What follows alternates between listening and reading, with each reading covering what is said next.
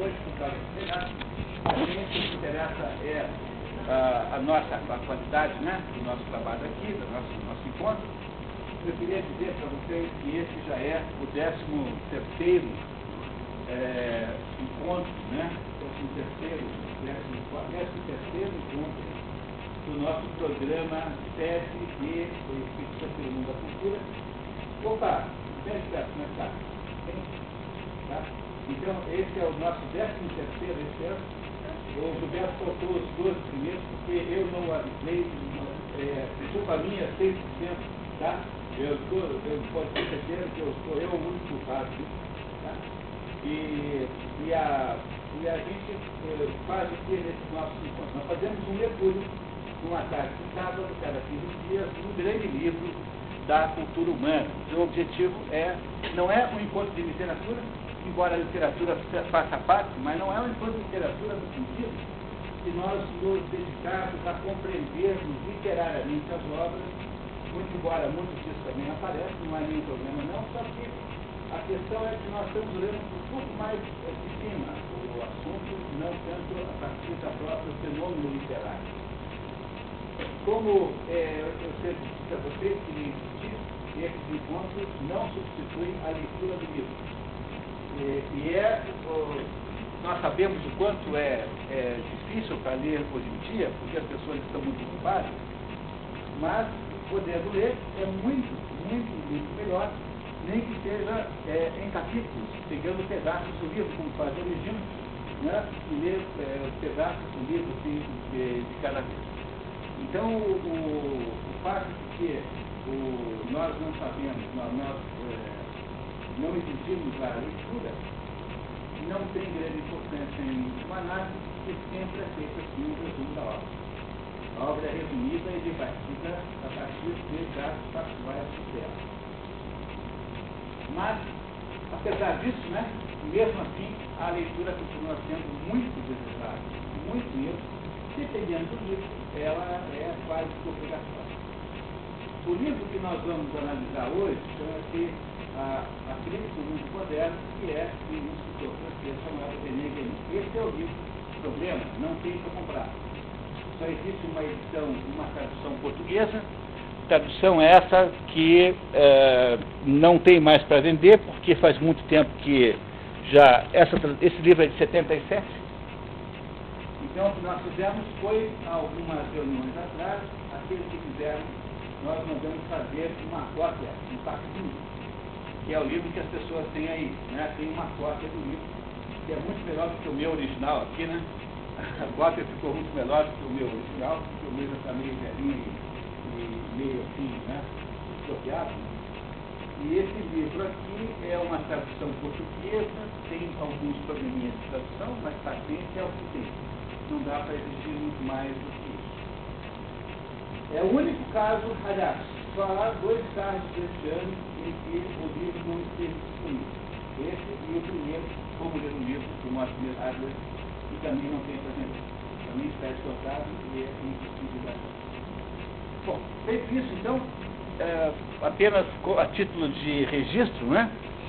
Ah, nós não estamos hoje no nosso lugar normal, que é lá na Unidos, nesse prédio aqui, existem, são quatro pernas, é um H, e a perna onde nós ficamos sempre é a Universidade de Indústria, a é do lá, que está fechada por causa do feriado, eles fizeram, né, fizeram um feriado ontem também, hoje.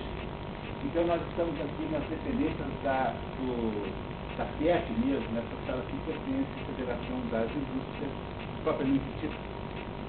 Na, nosso próximo encontro voltará a ser lá do lado de lá, numa daquelas duas salas que nós usamos, o auditório 1 e o auditório 2.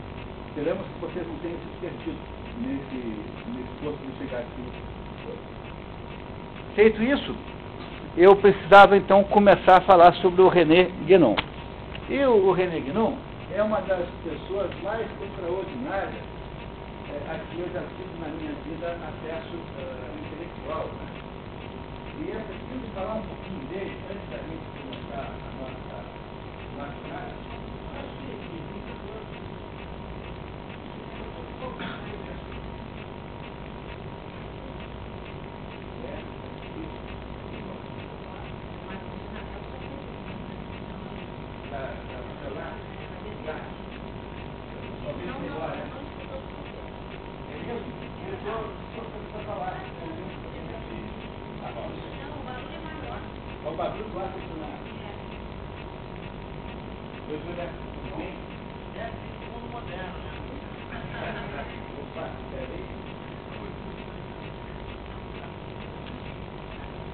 Espera aí. É, faltou mesmo. Então tá. Então eu a que. Tá?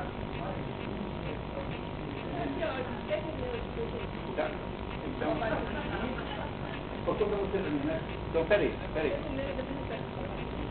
Você acompanha, né? Tá? Então tá. Depois esse que não receberam, dois de trazer para conversar. Então tá, então a gente vai tentar chegar aqui, tá? E aí vamos poder é, conversar melhor. Agora, o, o René Guénon é uma. Aqui existe uma pequena. Eu preciso gastar 20 minutos falando do René Guénon, que não é um instrutor comum, não é uma pessoa normal, assim. Porque, de modo geral, o que nós temos aqui no nosso curso são filósofos ou, ou é, literatos ele não, não é nenhuma coisa e nem outra. Ele não é, ele não é um, um autor no sentido que é, o, que é um autor, o, por exemplo, o, Jean Paul Sartre. Não é um sujeito que tenha um conjunto de ideias que também não é Tá, tá vamos deixar para você mais uma coisa. Tá? Nós também não? Então, sempre que agora. Bom,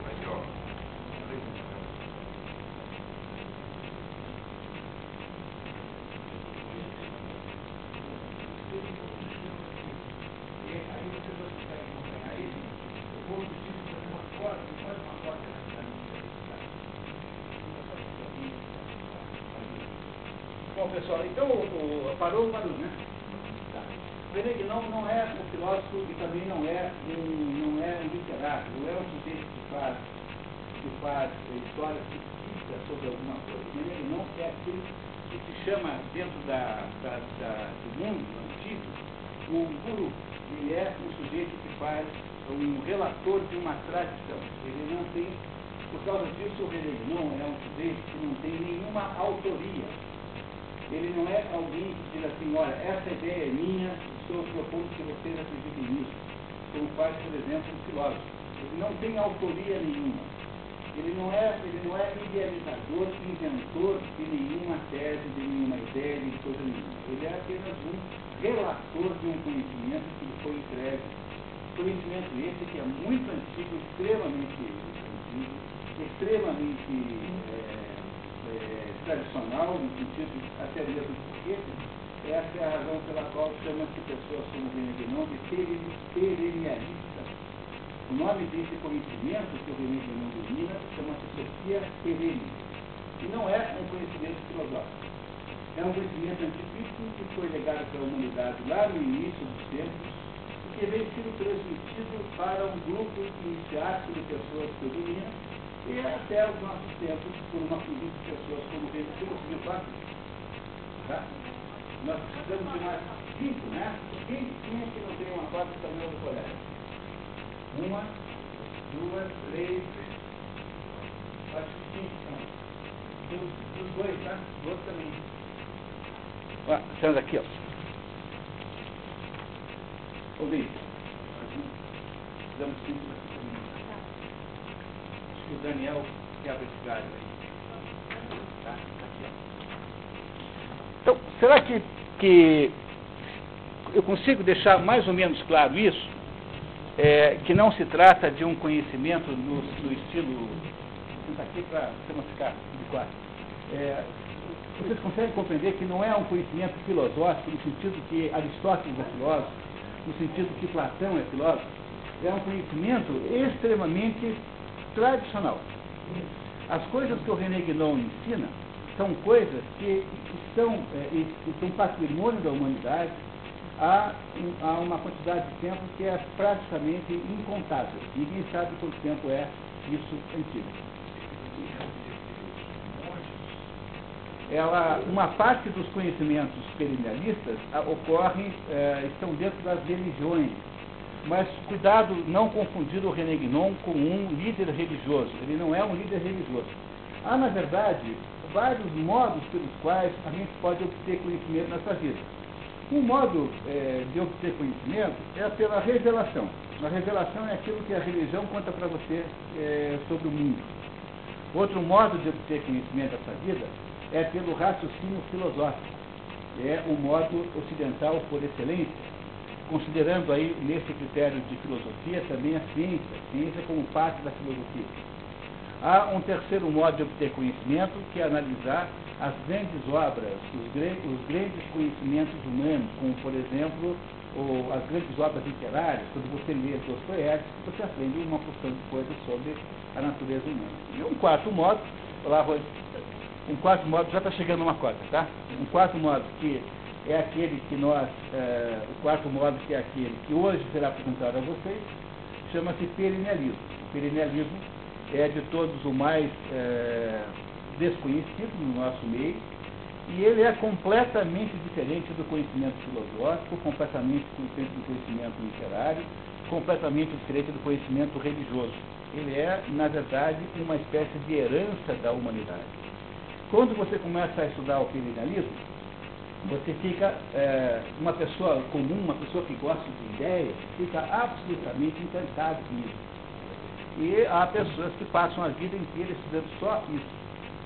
Para você ter uma ideia, só o René Guénon uh, dá para passar a vida inteira lendo. Deve ter uma vintena de livros, eu, eu acho que eu tenho todos. E você tem, você mais ou menos fica numa espécie de entusiasmo existencial. E ele tem depois os seus seguidores, os seus seguidores dos seus seguidores. O único problema que há numa coisa como o René Guénon é que é preciso ter muito cuidado para você não embarcar no maior risco de todos, que é você entrar numa livraria e ir direto naquela prateleira chamada assim, religiões, autoajuda, o que for, e começar a ler aquelas coisas que tem lá.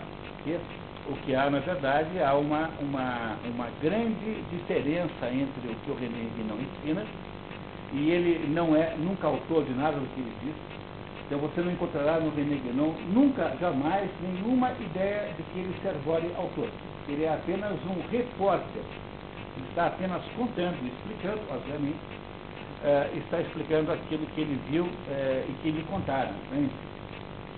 Uma segunda coisa importante sobre o René Guénon é que o René Guénon é um desses autores cuja uh, alguns autores que você não consegue nunca ler tão bem a não ser no original. Então, o caso de Ortega y Gasset, você quer ler Ortega y Gasset de verdade, tem que ler espanhol. Ortega y Gasset é intraduzível, ele perde uma opção de virtudes na tradução. Outro autor, que é assim, é o René Guénon. O René Guénon é um dos mais é, extraordinários escritores de língua francesa que existe. Eu sempre digo, e as pessoas, o Paulo Henrique diz que é porque eu sou italiano francês, mas eu sempre digo que se tem alguém, se tem uma boa razão para aprender francês, é para ler o René Guénon no original, que é absolutamente é, incomparável comparável. Ele é um escritor é, iluminado. É, é, uma coisa incrível, difícil de escrever, e perderá um pouquinho com a, a, com a tradução, infelizmente. E a terceira coisa que é fundamental para vocês saberem sobre o René Guénon é que o René Guénon era um sujeito que não tinha nenhuma pretensão a ser um, ser chefe de qualquer coisa parecida com uma escola de pensamento. Foi um, um homem tímido a vida inteira, e num dado momento da sua vida ele saiu do mundo aqui ocidental, foi morar no Egito, nunca mais botou os pés no Ocidente. Era um homem que não tinha nenhuma pretensão proselitista. E ele é uma pessoa extraordinária como conjunto de conhecimentos. E esse livro que nós vamos estudar hoje, chama-se Crise do Mundo Moderno, é o primeiro é, livro que ele escreveu para o público, para o público, conseguir as cotas já, faz é, é, ele, é, ele escreveu esse livro para um público leigo, um público geral, um público é, genérico, que não era necessariamente um público que conhecesse a cultura tradicionalista. Ele, em seguida, escreve um segundo livro chamado, também com esse fim, chamado, muitos anos depois, né, chamado O Reino da Quantidade e o Sinal dos Tempos, que é uma continuação natural desse Mas esse livro aqui é, de todos os livros do René Guénon, digamos assim, o livro de entrada. Mas antes da gente poder compreender o livro, era bom gente dar uma olhadinha na cronologia do René Guénon, é, pelo menos cada um tem uma para olhar junto com o vizinho, pelo menos todo mundo está olhando do lado do vizinho. Tá. Então, René Guénon nasceu em 1886, no dia 15 de novembro. Então é fácil de lembrar. É, nasceu né, um, dois, três anos antes da. exatamente três anos antes do Brasil virar república. René Jean-Marie Joseph Guénon. Naquela época dava-se o nome para a criança do santo do dia, do, do, do avô, da avó. Na Europa isso é comum. Os espanhóis fazem isso até hoje. Eu tenho, por exemplo, tive uma avó catalã que tem, tem uns dez nomes mais ou menos. Tá? Isso é comum na, na, na cultura europeia. Nasceu em Blois, né, no dia 15 de novembro, filho do arquiteto Jean-Baptiste Guénon e Ana Leontina Jolie, ambos católicos é, praticantes. Ele é ensinado pela tia, a senhora Dury, é, naquela época era comum você, a criança estudar em casa por uma pessoa chamada preceptor. O preceptor é um professor particular que, que dá as letras. Né? É, o curso que nós chamamos hoje de ensino fundamental, ensino médio, é, às vezes era feito em casa e não era, ninguém ia para a escola. Isso era uma coisa que naquela época hoje não é mais possível. No Brasil, por exemplo, é ilegal. Né? Porque não tem a saúde frágil. Dois anos depois que ele nasce, em Paris, um sujeito chamado Dr. Gerard Ancose, que também é conhecido por Papis, ele faz a instalação na França da, do ocultismo. O ocultismo não é um fenômeno francês, ele é muito mais antigo que isso, havia havido antes, muito antes, na Suécia, os, os, os que era um ocultista, havia ocultismo na Alemanha, em todo lugar tinha ocultismo, mas o pai do ocultismo francês é esse doutor, é, esse Papis, que era um, cujo nome verdadeiro era Gerard Ancos, e esse é, Papis terá uma grande importância na história do René Guénon. Ele, o cultismo nasce com o René Guénon, né? tem praticamente a mesma idade. O René Guénon é um gênio matemático, gênio, gênio, é um, um aluno extraordinário, é, frágil, sem grande, sem vocação nenhuma para atividades físicas, mas com grande habilidade e ele encontra na escola em que ele estuda em Blois, está aqui, numa escola dirigida por padres seculares, quando aos 12 anos, né, depois, de depois dos 12 anos, vai para a escola e estuda filosofia com, com, com um professor e, com, e havia também um cônigo chamado Gamsou, Gamsou que é interessado em fenômenos supernaturais, de modo que ele já teve no segundo grau um acesso, uma, um convívio com coisas que nós chamaríamos de coisas esotéricas, digamos assim. Mas como ele é extraordinariamente bem dotado pela matemática, é mandado para Paris para se inscrever nessa escola chamada Colégio Roland, para estudar matemáticas especiais, matemática avançada.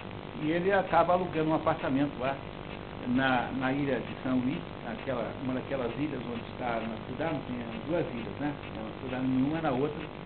Nesse endereço, é, Saint-Louis Anila, número 51. O dia que você for olhar Paris, não deixe de dar uma passadinha lá.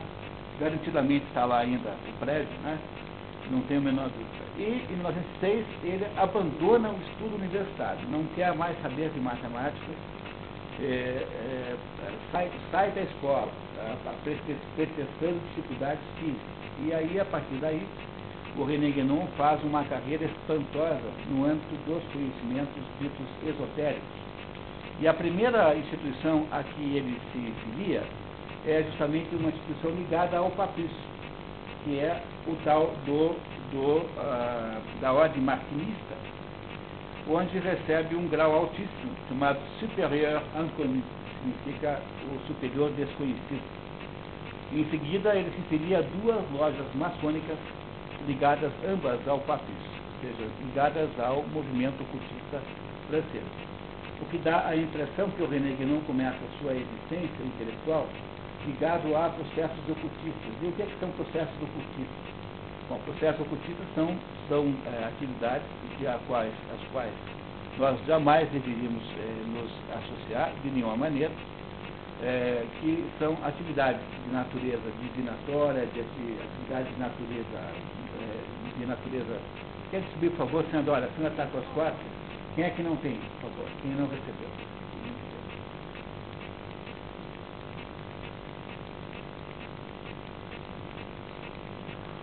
Quantas faltam? Tem uma Paula Henrique ali, a Michelle também, falta uma. Quem mais que faltou? Ah, a Regina também, Santos. Por favor.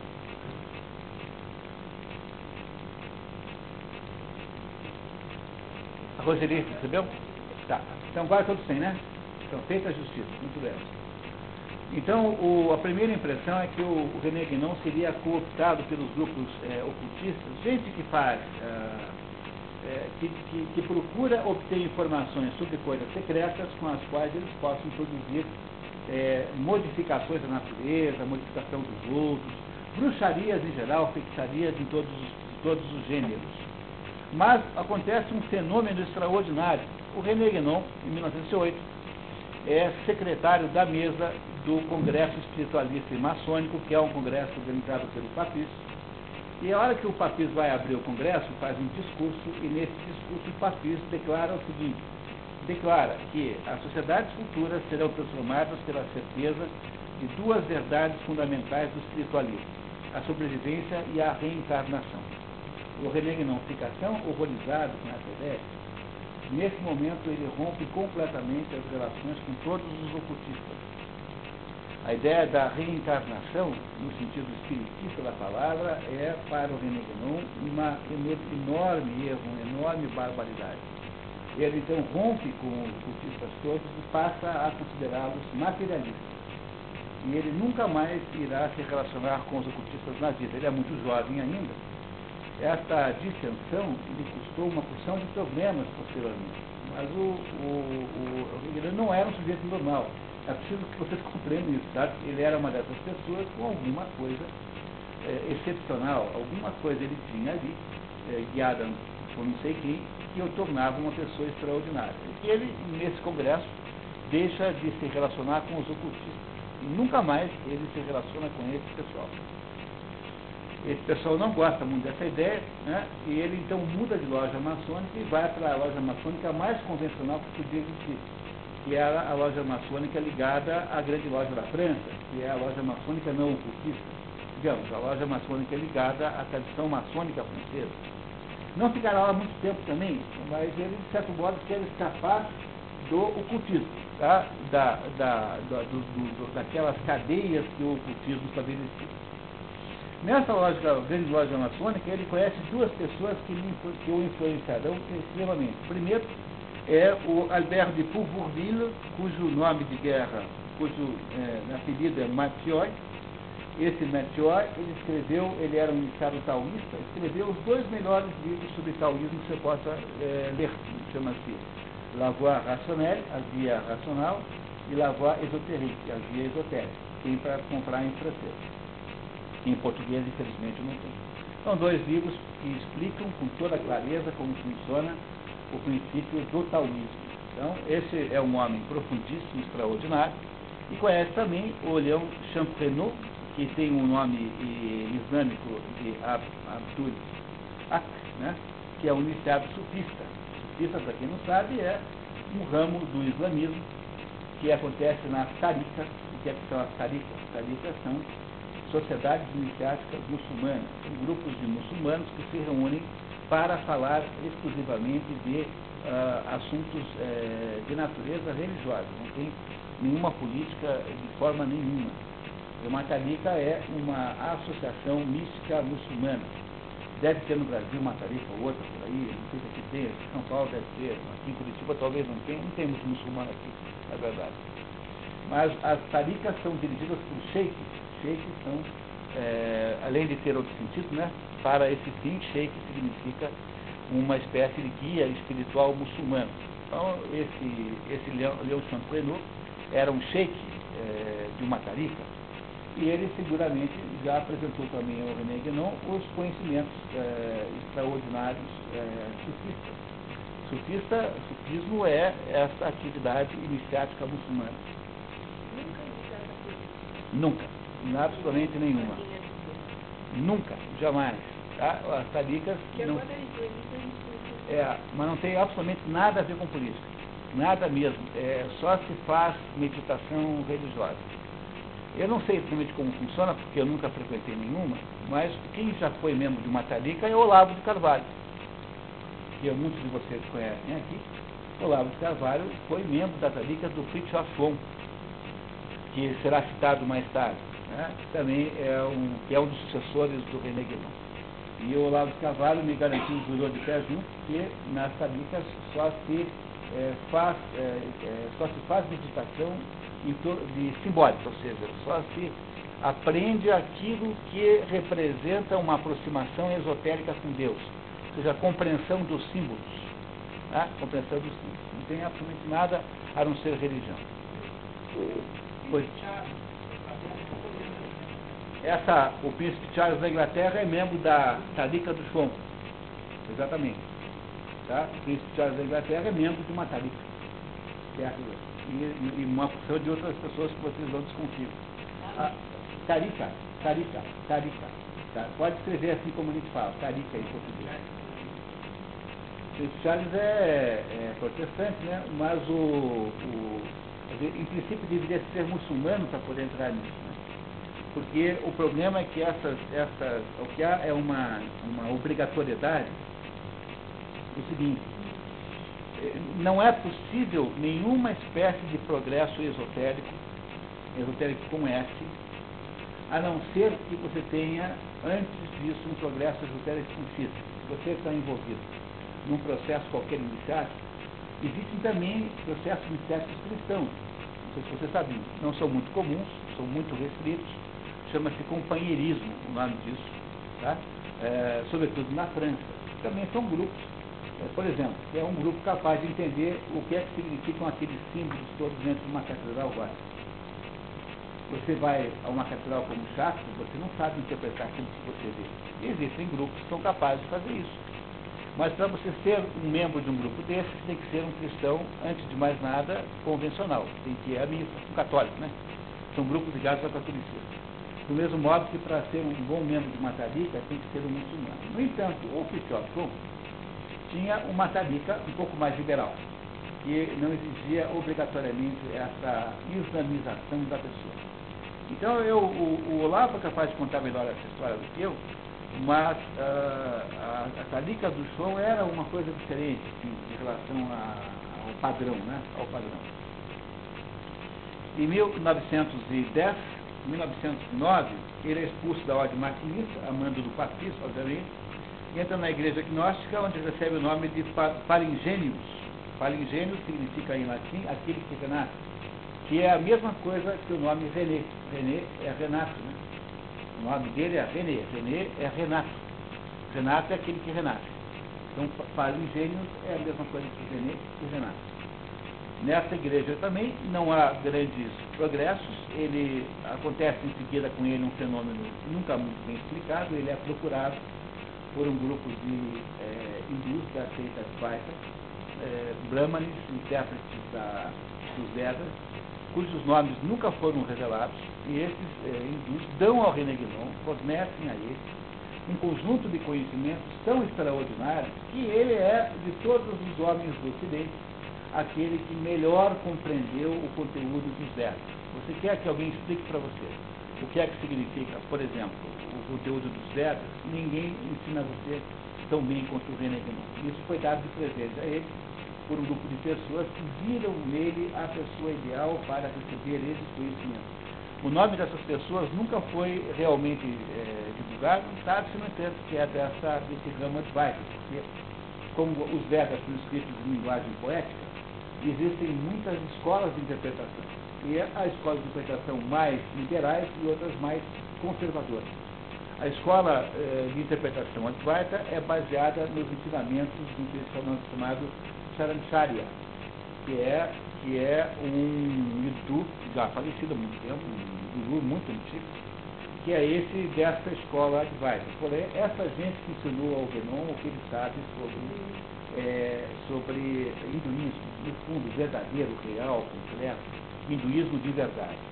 Foi ensinado por essa escola por professores anônimos e desconhecidos.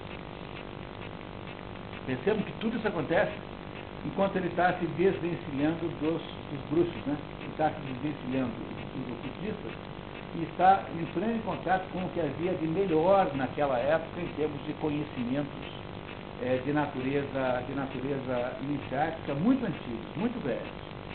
Fundou a revista Lagnose e publicou o primeiro texto conhecido do René Guénon, chamado Le Demiurge, o Demiurge. E nessa tese ele conhece o John Gustav Agueli, ou, chama, ou então com o nome artístico de Ivan Agueli, que era um pintor, pintor de quadros sueco, que era convertido ao islamismo e tinha o nome de Abdul Hadi. Esse Ivan Agueli é que apresenta ao Guénon o grande professor de islamismo dele, que está na linha de baixo. Né? O sheik que o transformará em islâmico no final da vida. Casa-se em 1902 com a Berthe Lorry, uma, uma moça lá da, da, da, região dele, aliás, na Igreja Católica. Não terão filhos. E ele torna-se, então, neste ano, discípulo do cheque Elish Abdir Rahman El-Kibir, que é o sujeito que irá dar a ele a formação islâmica. Cheque aqui é o nome que se dá ao cheque, o sheik, né? É o nome que se dá ao líder da tarifa. Uma pessoa empossada de uma uh, competência espiritual para poder ensinar é, é, aprofundamentos sufistas dos seus discípulos.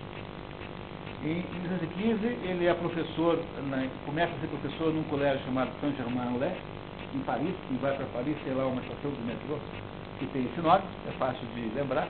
Quem pega aquela, aquela linha que vai lá da Gare de, Leste até o Castelo passa nessa estação aqui. Em 1916, conhece Jacques Maritain, que é um filósofo católico. Em 1917 morre sua mãe, um dia 8 de março, e vai ser professor de filosofia em Cetis, na Argélia. A Argélia, nessa época, era uma colônia francesa. Né? Cetis era uma cidade importante, aliás. Foi por causa de um problema lá em Cetis que começou uma, que houve lá um grande distúrbio, muito tempo depois, né, da escala dele lá, um grande distúrbio que deflagrou a guerra da Argélia pela independência. Em 18 volta para a França e passa a ser professor lá em Goulart, onde ele nasceu, no colégio Augustin Thierry. Ele não fica muito tempo lá, volta a Paris e retoma o apartamento, só morou nesse lugar em Paris. Morou um pouquinho quando chegou no outro lugar, depois o resto do tempo nesse mesmo apartamento. E, eh, aliás, as informações que eu estou dando a vocês, todas elas são baseadas na única biografia conhecida do Renan, chamada La Vie Simple de René Guénon, escrita pelo seu editor, o Jacques Conat. Esse livro aqui é uma maravilha, é, esse editor, Edição Tradicional, é uma dessas editoras especialistas nesses assuntos. E esse, esse editor livro escreveu um livro sobre o René Guénon, dando detalhes da existência. A única biografia conhecida, quase tudo que se sabe sobre ele, foi contado pelo seu editor. Logo em seguida há o registro. Não existe, infelizmente, só tem em francês. Nem em inglês deve existir.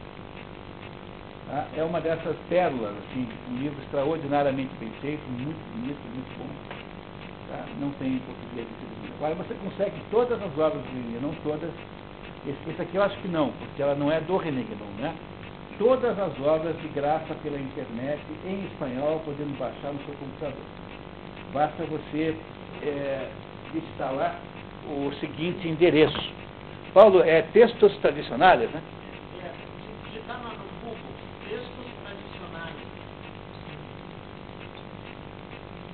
É, é porque o site daí é muito complicado. É que não é um site, é na verdade uma página dentro de um site. É, é, né? Se você puser isso no computador, tem lá não só tudo do René Guénon, como tem mais uns 10 autores, todos os livros gratuitamente lá, tem em espanhol. É, eu diria. É o. É o, René Guénon. Tá? Você consegue. Agora, esse aí, uh, La Vie Simple de René Guénon, você, infelizmente, dê uma olhadinha, tem até a planta baixa da casa do René Guénon em Paris. E, e o interessante é que eu procurei horas, não encontrei banheiro aqui. Pois eu me dei conta que na, naquele, naquela época ninguém tinha banheiro em casa. O banheiro começou a aparecer no mundo, assim nas cidades melhores, 1920, alguma A vida era apertada lá. Era, uma, era assim estranho, né, para os nossos critérios atuais, né? Mas, bom, enfim. A defeitos piores, a, a incômodos piores. Né? Muito bem, ele volta para o apartamento na Rue Saint-Anila e o casal passa, o casal não teve filhos, não podiam ter, passa por causa de uma sobrinha, uma menina lá que não podia morar com a mãe por alguma razão que eu não conheço. E o René Guénon tem um emprego modesto, bibliotecário, e começa a escrever. Então começa a escrever a partir daí. Veja, de vez em quando na vida é bom você não escrever muito cedo. O René Guénon é um tipo. Imagine se ele tivesse feito livros lá de ocultismo do Papu. Né? Então ele passou por um processo de amadurecimento é, e só começa a escrever depois de um certo tempo. Eu estou estudando o Camus e o Sartre, por causa do Homem Revoltado, então eu estou lendo uma biografia do Camus, mil páginas. E eu e acabei de descobrir hoje de manhã que ele só escreve estrangeiro depois que brigou com o Partido Comunista. De, ainda não, ele já conheceu, depois que leu a náusea do Sartre. Depois que ele é, havia, é, depois que começou a Segunda Guerra Mundial, escreve em Paris, exilado em Paris, né, porque ele não era parisiense, ele era da Argélia.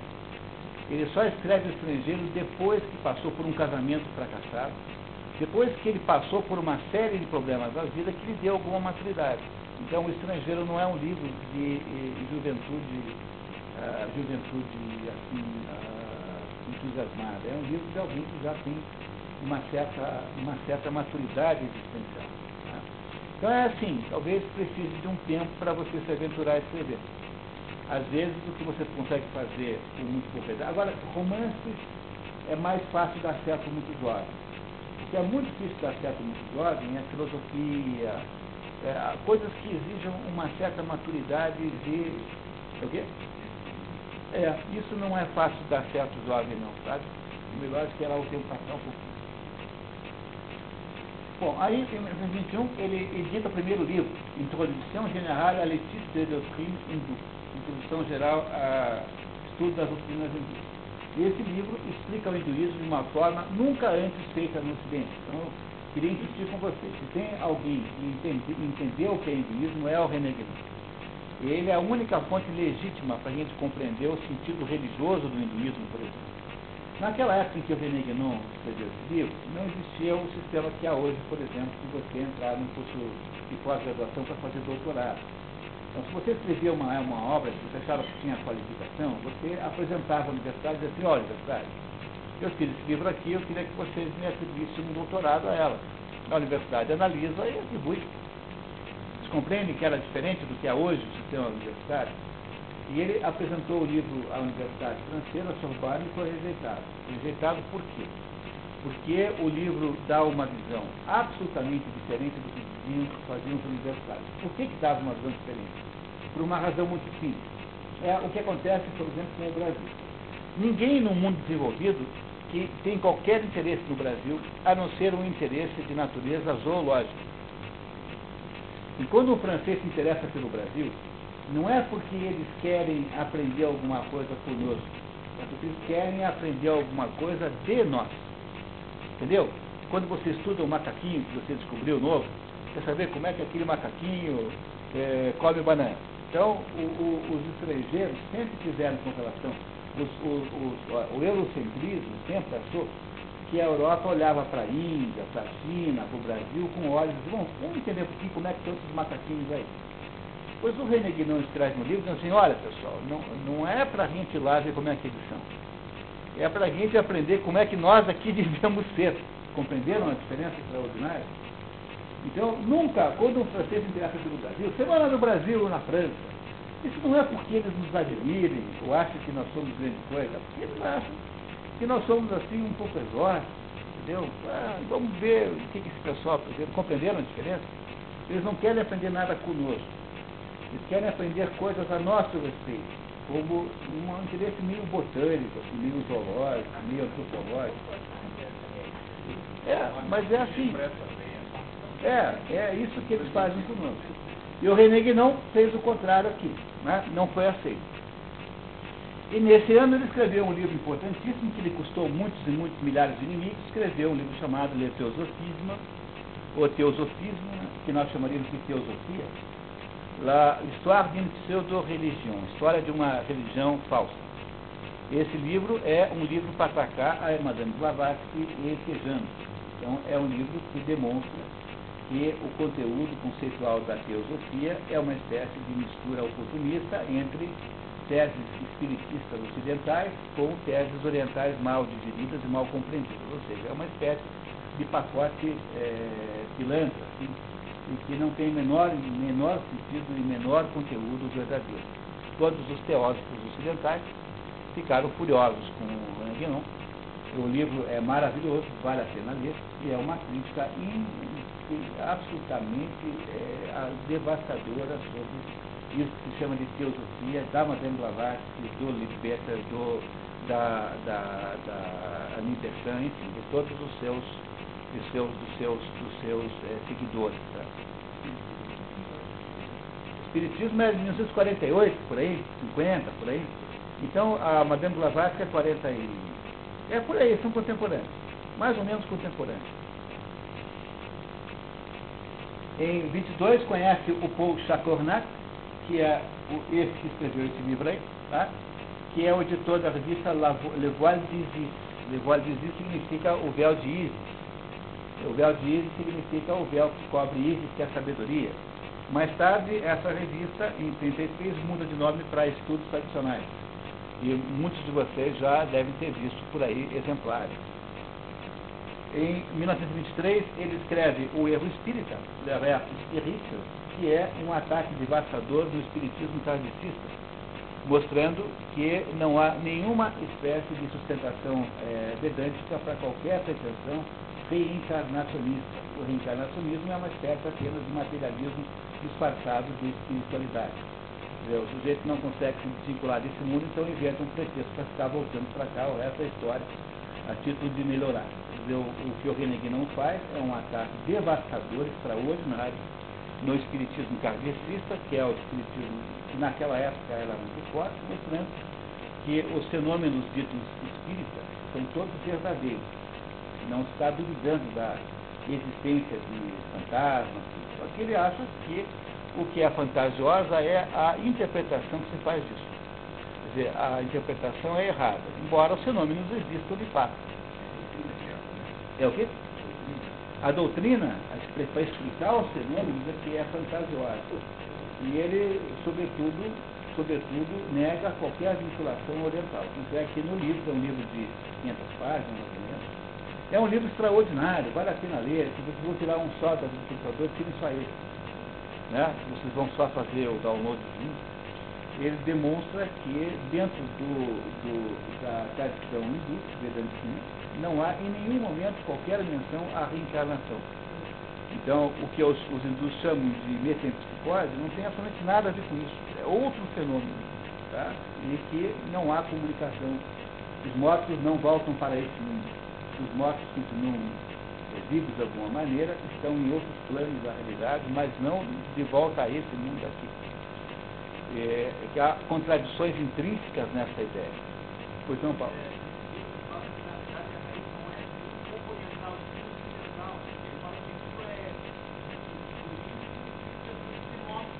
Não. É, é, é, no fundo, é, a ideia é assim, no fundo o que ele está dizendo é que o homem, o, o, o materialismo do século XIX, encontrou uma maneira de unir a ideia do materialismo, que só é existente aquilo que é concreto, com o evolucionismo darwinista. O espiritismo kardecista é uma mistura de evolucionismo com materialismo. Não é?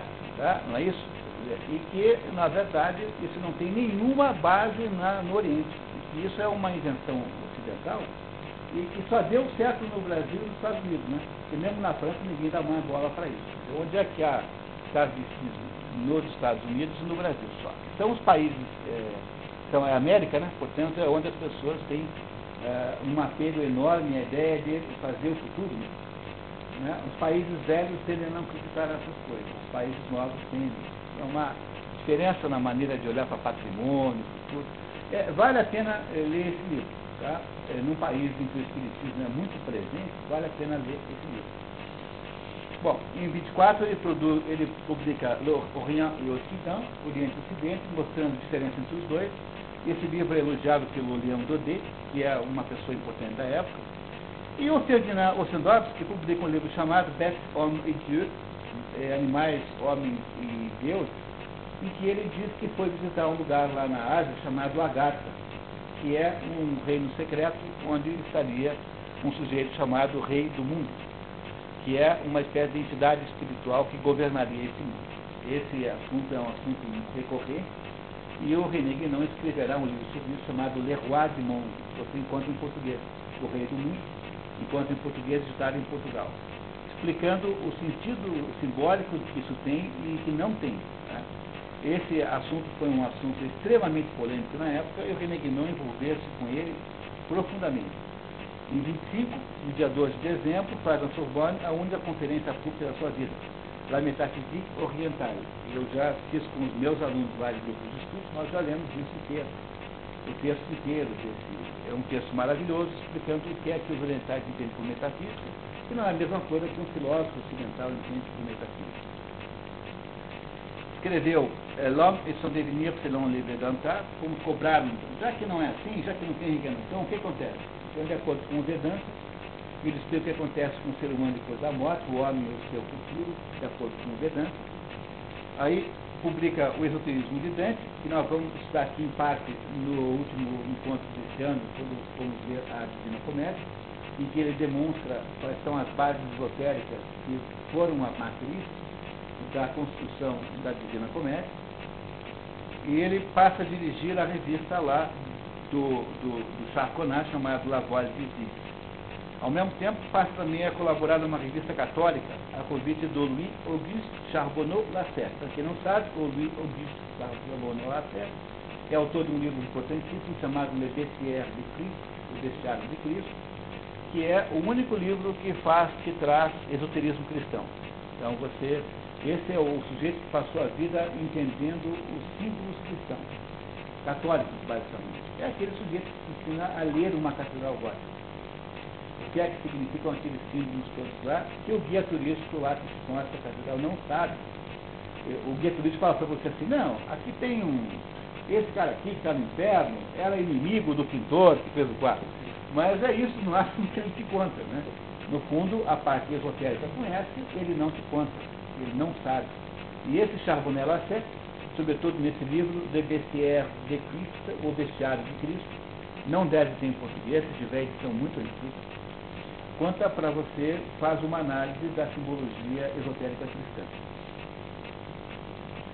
Publica em 27 o livro que nós vamos ver hoje, A Crise do Mundo Moderno, em 27, mesmo em 27, não esqueça essa data. Tá? Publica Le Roi du Monde, que é o Rei do Mundo, que é esse livro sobre a Gata, e aí há um acontecimento na vida de René Guénon inexplicável, os seus mestres hindus rompem com ele definitivamente. Nunca mais falam com ele. E a, esse rompimento seria atribuído ao fato de que no Rei do Mundo ele teria falado mais do que devia. Que teria dado informações excessivamente precisas sobre coisas que lhe tinham, sido confiadas em segredo. Há um rompimento é, definitivo. Nunca mais conversa com os mestres hindus. Uh, em 28 morre a mulher, muito precocemente, aberta, e a senhora Duru morreu em outubro. Como ele ia ficar sozinho com a sobrinha, achou melhor não fazer isso, porque podia pegar mal, e mandou a sobrinha de volta para a mãe. Ficou completamente sozinho e aparece na vida do, do uma pessoa muito rica, chamada Marie Chimitorina. Ela era rica porque ela era filha de um. era viúva de um não, ela era casar, ela era filha de um magnata canadense, que era assim, o rei de alguma coisa, não lembro mais o que, que era, o rei do plástico, alguma coisa assim, o rei do. Da, qualquer coisa dessa. E era casada com um sujeito chamado Dinar, que era egípcio, que era trilhardário ela era riquíssima viúva.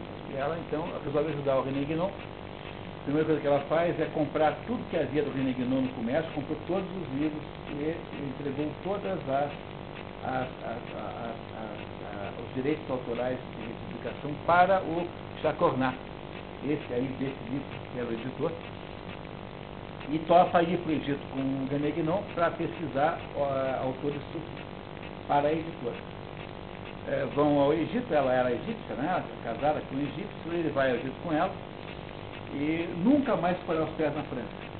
Vai ao Egito em 29, e nunca mais volta. Nesse, nesse perdão, em 30 vai ao Egito, né? Neste, neste ano ele também escreve um livro importante chamado Autorité Spirituelle e Pouvoir Temporel, Autoridade Espiritual e Poder Temporal, em que ele tenta esclarecer a polêmica que havia entre a tal da Action Française, a Action Française era um movimento nacionalista, monarquista, de direita francês, liderado pelo Charles Maurras, que foi excomungado pelo Papa Pio XI.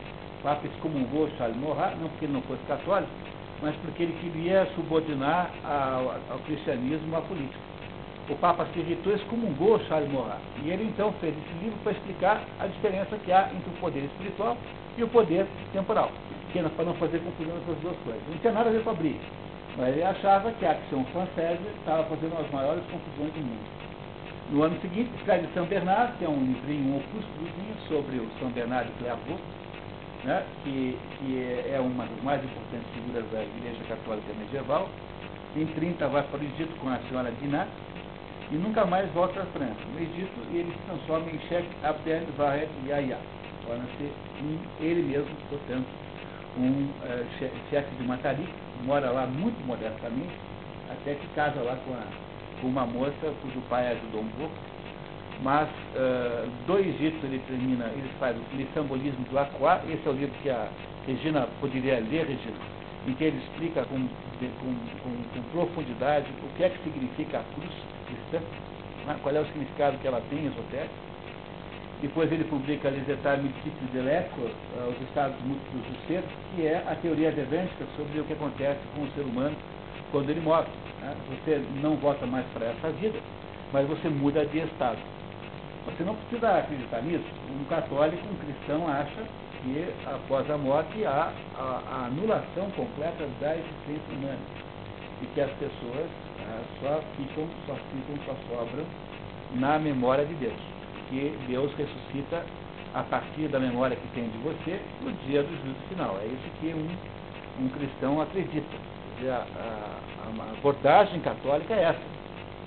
Né? Você, quando morre, você desaparece, mas você fica na memória de Deus. No dia do juízo final, se Deus, você for mais ou menos suportável, talvez né, minimamente tolerável, Deus lembra de você e te ressuscita. Mas os hindus acham que a pessoa, quando morre, muda de estado. Mas esse estado não é um estado é, capaz de voltar ao estado carnal humano. Isso é espiritismo com que o René Guénon não se importa de modo nenhum. Tem que ler os livros? Porque é tudo tão incrível. É uma vida inteira ler isso aqui. Tá? É uma vida inteira ler isso. Casa-se no Cairo com a Fátima Hanem, filha do comerciante Mohamed Ibrahim, em 34. Ela, ela não, não deu certo, eu acho. No, não, não, não tem o registro da parte romântica da, da história. Mas eh, não sei qual é bem a razão. Mas foi, foi alguma coisa assim, alguém que apareceu para ajudar. É, é, não há, no livro do Chaconá há absoluto silêncio sobre esse assunto. Tá? O René Guinon era um sujeito reservadíssimo, nunca teve alunos, ele não tinha discípulos, ele não tinha a menor pretensão a fazer uma escola de pensamento e era, portanto, um sujeito com muita dificuldade de se conhecer pelas coisas pessoais dele. Em 35, liquida todos os seus bens na França sem ir lá, por via procuração. O Fritz Von, esse que eu falei a vocês, né, de que tem uma tarifa também, é, o visita no Cairo, e o Fritz Schwann mais ou menos torna-se herdeiro do, do, do Guénon. Mais ou menos, porque não há uma espécie de herança formal do René Guénon para ele. Na verdade, o René Guénon diz claramente que nunca em nenhum momento decidiu ter discípulos. Ele fica em 39 paralisado seis meses sem poder sair da cama e atribui esse fato a uma feitiçaria da turma do Papis. É, não disse o nome, mas uh, deverá ter sido alguma coisa assim. Em 44 nasce Khadija, sua primeira filha. Em 45 publica Le Reine de la Quantité et le Signe de O Reino da Quantidade e o Sinal dos Tempos, que é o livro que é a continuação natural desse aqui que nós vamos ver hoje. Em 46, Aperçu sur l'imitation, uh, né? em, em 46 também, Le Principe de Calcul Infinitesimal, que ele Os Princípios do Cálculo Infinitesimal, em que ele, em que ele faz com o mero e expresso objetivo de ajudar os ocidentais a entenderem a, a, a inviabilidade absoluta e total de uma coisa chamada infinito é, matemático, para as pessoas aprenderem a diferenciar infinito metafísica ou inclusive com uma coisa chamada indefinito, que é o que há no mundo concreto. Para poder explicar isso, ele escreveu esse livro. Publica La Grande Triade, que é um livro que você encontra por aí como uma grande tríade, no Brasil, editora Pensamento, tem em qualquer livraria dessas melhores aí. É uma somatória de artigos muito profundos sobre aspectos do esotérico. Em 47 nasce Leila, sua segunda filha. Em 48, Sequer obtém cidadania egípcia e a obtém no ano seguinte. Em 49 nasce Ahmed, seu primeiro filho. Em 51, é, no dia 7 de janeiro, morre. É, disse as últimas palavras foram Alá, Alá, e no dia 17 de maio desse mesmo ano nasce seu segundo filho, Abdel. E essa é a história resumida deste, deste ser iluminado chamado René Guénon. É alguma coisa espantosa o René Guénon. Eu não insisto, eu não paro de falar isso porque realmente é espantoso. E o que nós vamos fazer hoje é agora indo direto ao ponto, né? Apenas para para não esquecer o, o programa de amanhã. Tá? Então, indo direto ao ponto, a gente vai direto para o, para o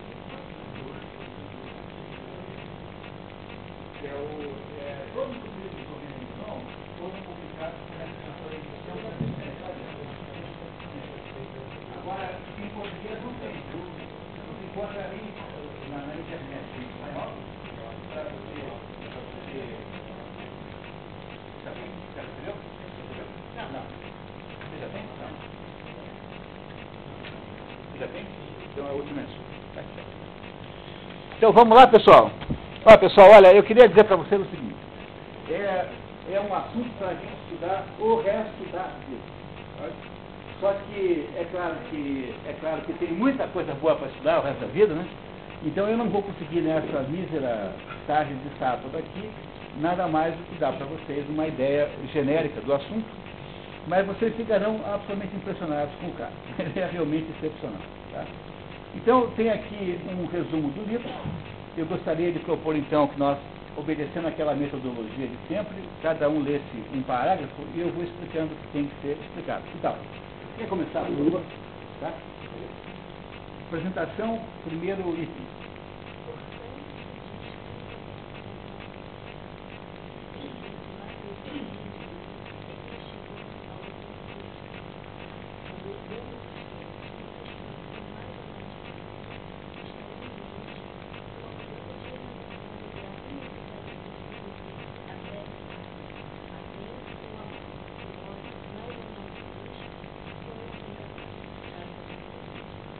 Então sempre tem a referência à página do livro, né? nessa edição que eu usei, que é a única que tem aí. Então o que ele está dizendo aqui é que há uma percepção generalizada, há uma espécie de mal-estar civilizacional de que há alguma crise acontecendo em volta de nós. O que ele fará é explicar por que, que essa crise existe, como é que ela é, quais são os seus elementos e quais são os seus prognósticos. Tá? Essa é a ideia do livro. Com o quê? Depressão?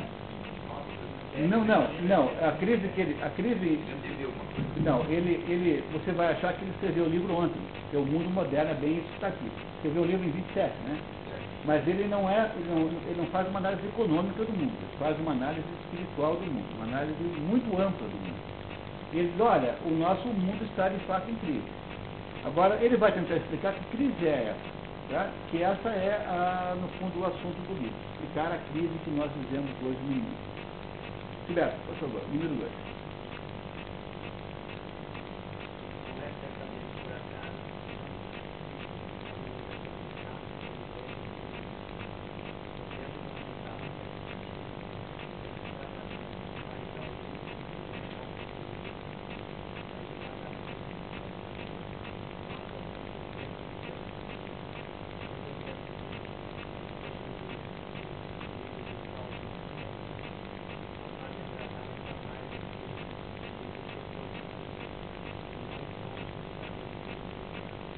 Hennig não escreve frases compridíssimas, às vezes uma sentença é um parágrafo inteiro, e em francês é muito mais claro. Aqui sempre há alguma dificuldade da tradução.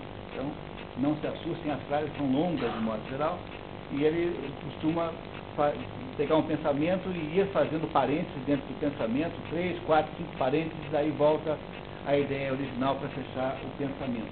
Comum, tá? em português às vezes parece ser difícil de ler, mas não é. é. Ele escreve quase como se fosse por alguma iluminação. Em, em francês é extraordinário o que ele faz, é impressionante. Tá? Então, Então é, é, às vezes não é, sabe, João é, Também é um pouco, né? É, as traduções são difíceis, né? né? Tradutor e tradutor. É, pois é, mas o, a parte estilística, é, que é, no caso dele, né? O estilo é profundamente harmônico com o conteúdo. E essa harmonização só se consegue em francês. É o mesmo caso do Otélio Gasset, em, em, em espanhol. É o mesmo caso de toda e qualquer poesia. Na poesia, o conteúdo e o estilo estão profundamente irmanados. Você traduz, você quebra um pedaço. Não dá para ler Goethe traduzido, entendeu? Compreenderam o problema? É, é, é, quase como se fosse o mesmo caso. Muito bem. Então, ele está tá na apresentação nos dizendo que há coisas que o mundo, com as quais o mundo está preocupado. Vamos lá.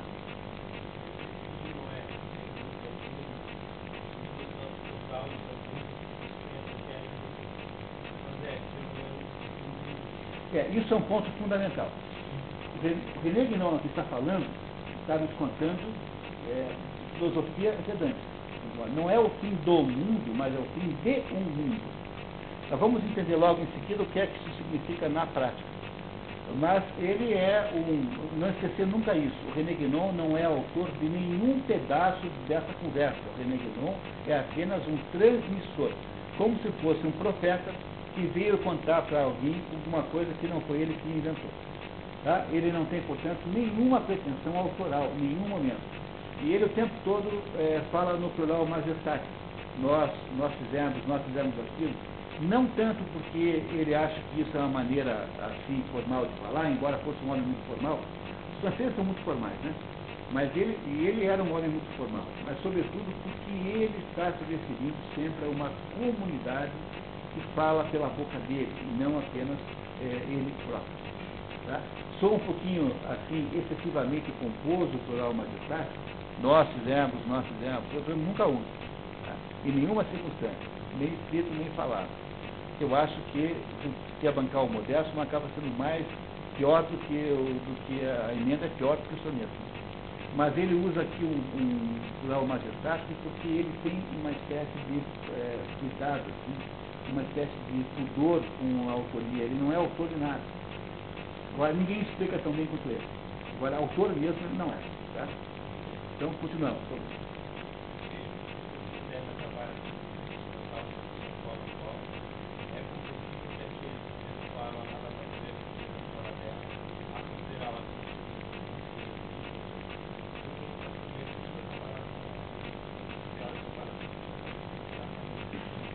é o fim de um mundo. Mas se para você a situação ocidental é o mundo todo, então é o fim do mundo mesmo. Porque o que ele está dizendo, na verdade, é que o que vai desaparecer é um determinado modo civilizacional, que é esse, que o mundo ocidental, é, no qual o mundo ocidental embarcou. Ele vai explicar tudo isso, tenhamos é, paciência. Luiz, por favor.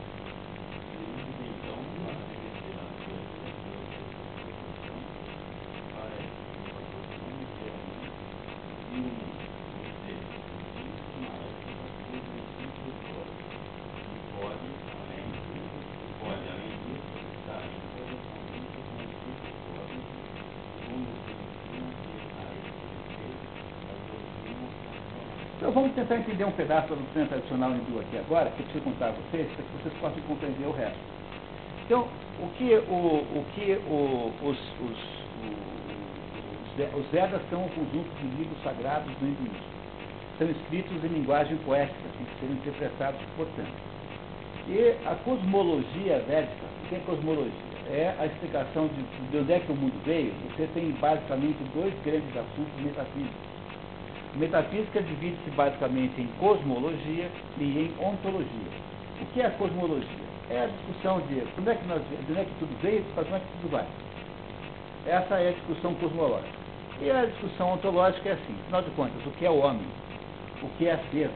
Ou seja, a ontologia lida com, as, com a, o debate sobre a essência das coisas e a cosmologia, a origem e destino. É, a, portanto, disse que a metafísica divide-se em dois, duas sub, é, dois subassuntos, a cosmologia e a ontologia. Está claro isso, pessoal? Toda vez que eu disser alguma coisa que vocês não acharem claro, vocês têm ninguém tem obrigação de concordar com nada. Só tem obrigação de entender, até para poder discordar. Tá? Tá certo? Quer dizer, o que o René Guinon vai dizer agora em seguida, vai nos fazer uma pequena aula sobre cosmologia hindu. E a cosmologia hindu é basicamente assim. Existe para os hindus uma coisa chamada absoluto. Absoluto é o que nós chamamos aqui de Deus. Deus e absoluto é a mesma coisa. E o que é que define o absoluto? O que define o absoluto é que ele não tem definições. Por quê? Porque toda vez que eu defino alguma coisa, o que, que é definir alguma coisa? Definir alguma coisa é dizer o que essa coisa é. Então, por exemplo, quando eu defino uma vaca, eu digo assim, vaca é um mamífero de proporções significativas quando adulto, e que no sexo feminino produz leite. Bom, na hora em que eu defino que uma vaca produz leite, ao mesmo tempo e obrigatoriamente, eu também estou dizendo que ela não põe ovos. E que também não voa. E que também não sabe é, declamar Shakespeare. Toda vez que eu defino alguma coisa, portanto, eu necessariamente, obrigatoriamente, sou obrigado a dizer o que essa coisa é, mas também o que essa coisa não é. Compreender isso? Toda vez que eu defino qualquer coisa que seja, eu sou obrigado, ao mesmo tempo que eu digo que é, que eu digo que é uma estrada. A estrada é uma área coberta sobre plana sobre o terreno. Quando eu digo que uma estrada é isso, eu estou, eh, não estou dizendo que ela serve para jogar fliperama. Porque ao mesmo tempo que ela não pode ser uma coisa a outra ao mesmo tempo. Então os hindus não têm vontade nenhuma de definir Deus. Por quê? Porque eles sabem que Deus é não definível. Por que, que Deus não é definível? Porque se para definir eu sou obrigado a limitar obrigatoriamente, eu não posso fazer a mesma coisa com Deus. Então um hindu das escolas conservadoras vai dizer para você que Deus é aquele que não é. Compreendendo o que, é que significa ser aquele que não é? É, ele não é porque ele não pode ser definido, porque ao definir alguma coisa, obrigatoriamente eu vou botar algum limite também. Então diz, eh, diz os hindus que tem um absoluto que não dá para definir, e esse absoluto se manifesta. Portanto, isso que nós conhecemos como mundo real, concreto, tridimensional, físico, é uma manifestação desse mundo de, do absoluto. É uma das infinitas manifestações possíveis. E o mundo onde nós vivemos, seres humanos, é esse mundo manifestado, esse mundo concreto que está aqui em volta de nós. Há uma diferença entre esse mundo manifestado em que nós vivemos, esse mundo tridimensional, e o mundo em que Deus vive. É que no mundo em que Deus vive, não há nenhuma limitação. Enquanto aqui, nesse mundo, nós somos limitados basicamente por três dimensões. Nós somos limitados pelo tempo, pelo espaço e pelo número. Essas três coisas só existem nesse mundo concreto e material. Vocês estão entendendo isso? Não é para dizer nunca, portanto, que Deus é energia.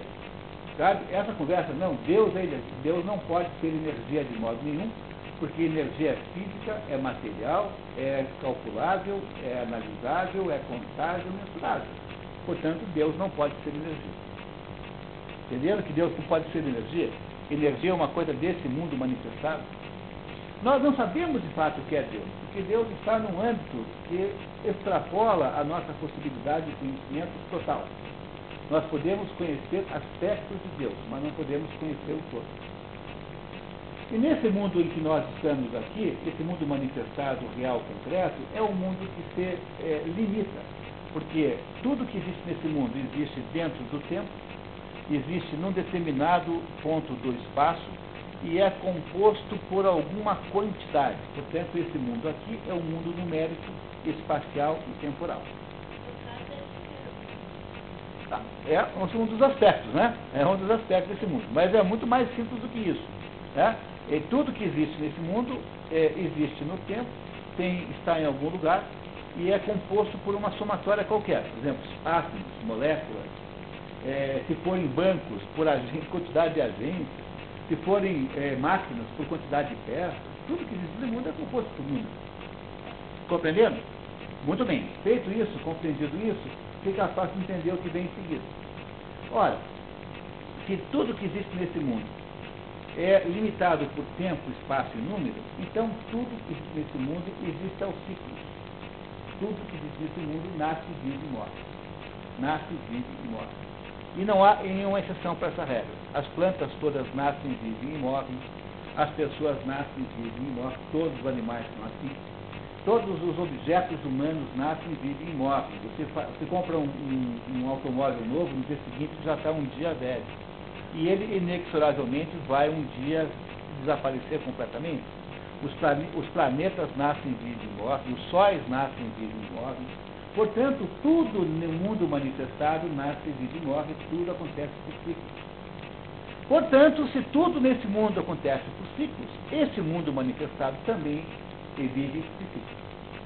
Compreendendo que seria uma absurdidade imensa você imaginar que esse mundo manifestado não fosse ele próprio vivendo de ciclos, quer dizer, o mundo em que nós vivemos nasceu um dia, está vivendo agora, e um dia morrerá e será substituído por outro. Por isso é que o Renan nos diz, não, não é o fim do mundo que vai acontecer. O que vai acontecer é o fim de um mundo, não do mundo.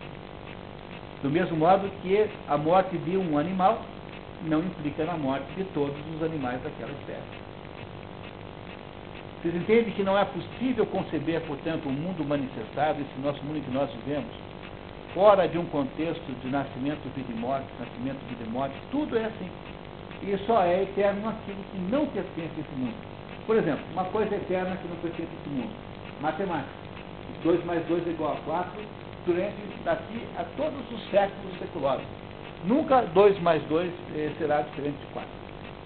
2 mais 2 eh, não muda nunca, porque 2 mais 2 não faz parte desse mundo. 2 mais 2 é uma verdade metafísica. Deus não muda de modo nenhum, portanto, Deus não pode fazer parte desse mundo. Há um filósofo chamado Spinoza que acha que Deus é a somatória de tudo que existe. O nome desta teoria é, é panteísmo. Pois, se Deus fosse, se Deus fosse tudo que existe, Deus seria mortal, seria cíclico. Portanto, não, você não pode a bem, da, a bem da, da, lógica absoluta, defender a tese de que Deus é a somatória de tudo que existe, porque isso não é verdade. Deus não é a somatória de tudo que existe. Deus está num âmbito acima a esse mundo em que essas coisas todas existem. Então, ideias básicas de cosmologia hindu. Tá? Muito bem. Então agora ele vai nos explicar sobre o ponto de vista cosmológico o que ele quer dizer com o fim do mundo. Obrigado, Luiz. Vá dados de duração do humano, qual é o a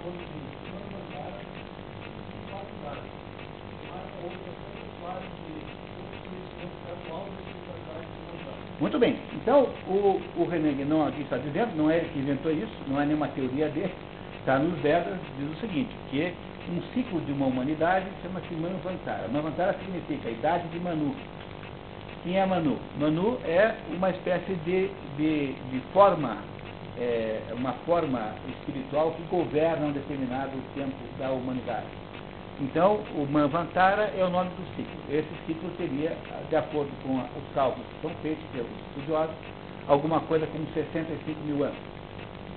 Então, é, esse ciclo chamado Manvantara é, desaparece, substituído por um outro ciclo, e depois por um outro, por um outro, por um outro, cada 14 ciclos desses dá um kalpa. Um kalpa é uma somatória de 14 ciclos. Nós estaríamos hoje, de acordo com os cálculos feitos pelos hindus, no sétimo ou oitavo Manvantara do atual kalpa. e estamos bem no fim do atual Manvantara. Cada Manvantara, portanto, tem uma certa quantidade de, de anos, esses anos não são explícitos, têm que ser calculados com recursos de exegese, mas a, a conta com a qual se, mais ou menos se trabalha é de que cada Manvantara tem 65 mil anos e é dividido em quatro idades. Essas quatro idades são quatro eras. Aliás, isso, por favor, compreenda, não é apenas, isso não é apenas no hinduísmo. Quer dizer, na religião grega e romana também se achava que existiam quatro eras. Há quatro graus, há quatro eras é, dentro de um mesmo Manvantara. A era do ouro, a era da prata, a era do cobre, do bronze, perdão, e a era do ferro. A cada era dessas corresponde um nome hindu. Então, vocês, vocês facilmente descobrem isso em todas as tradições. Quando vocês olham para a Bíblia, por exemplo, o sonho de Nabucodonosor, que ele tem lá e convoca todos os videntes para decifrar, é que ele sonha com um gigante, cuja cabeça é de ouro, cujas, cujos braços são de prata, cujas pernas, cujo corpo é de ferro e os pés são de. O corpo não, o corpo é de bronze e os pés são de ferro e barro. E é, a, essa, essa, o sonho de Nabucodonosor, que está na Bíblia, nada mais é do que a percepção da ideia de que há quatro épocas, quatro eras é, que governam a história da humanidade. A diferença dessas quatro eras é que quanto mais em cima nós estamos, maior é o aspecto espiritual do ser humano e menor o aspecto animal do ser humano. E a primeira etapa, ou seja, fazendo aqui o um desenhozinho para vocês, ali, ó, a primeira, a primeira parte do Manvantara chama-se Era do Ouro, chama-se assim no Ocidente, né? Então, o Manvantara tem um primeiro pedaço que dura 40%, chamado Era do Ouro. 40% do tempo de uma humanidade é de altíssima espiritualidade. Os seres humanos mal se distinguem de espíritos. O corpo humano é diferente, tem uma, uma materialidade muito menor e é aquilo que nós poderíamos imaginar que é o que queremos dizer como a, a ideia do paraíso perdido aquilo que está na Bíblia como paraíso perdido é a época do ouro dentro de Manvantara. É o correspondente hindu à época do ouro. No entanto, aquele, há, há um dado momento que acontece a tal da queda. A queda, que é explicada, o que é a queda? A queda é o desobedi a desobediência humana a uma ordem de Deus. No fundo, é a tentativa que o homem faz de ser Deus. O, o, o homem cai na conversa do diabo que diz, ó, se você comer essa planta, essa, essa fruta aqui, dessa planta, você vai ser Deus como Deus é. Esse ato de rebeldia joga o homem num, numa, num, num, processo inferior de decadência. E o nome desse movimento é a queda. A queda. E a queda remete o homem para uma segunda fase, em que ainda há espiritualidade, mas agora já é preciso você contar para as pessoas qual é a nossa origem. Isso significa que o primeiro sacerdote da história da humanidade é Adão. Adão é o primeiro sujeito que fala para os outros de que há uma coisa chamada Deus, uma origem. E aí você tem uma segunda, uma segunda fase chamada prata, em que há uma redução da espiritualidade e um aumento da carnalidade humana, materialização humana. Há uma terceira fase que dura só 20%, que é a época do bronze,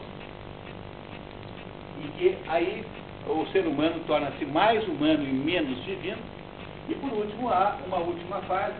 Olha, o meu desenho não foi capaz aqui de representar essa gradação com competência, né?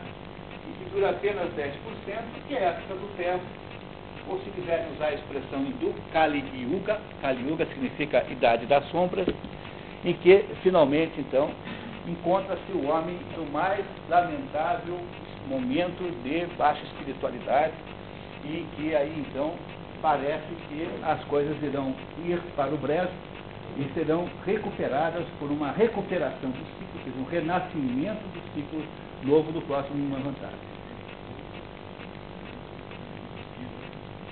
O, o Kali Yuga tem 6.500 anos.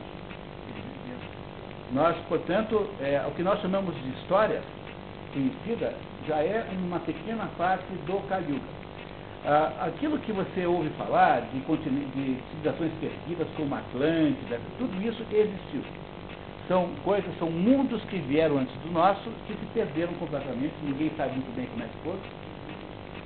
o continente perdido de Ur, Ur, tudo isso existiu. A sociedade hiperbólica, tudo isso existiu em algum momento do passado. Foram centros é, de, de, de, de, coordenação espiritual de outros ciclos humanos que nós não temos mais notícia de como foram. A história humana é recentíssima. A história que nós chamamos de historiografia universitária é recentíssima, sob todos os critérios. Isso é que os hindus pensam, né? Então agora vamos ver o que, que ele nos conta ali. Quer de novo, por favor, começar do, do quarto ali?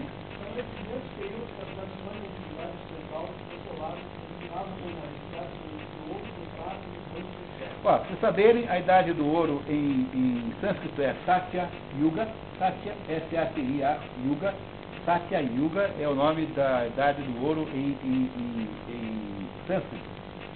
Treta Yuga é a idade do, da prata, Treta Yuga.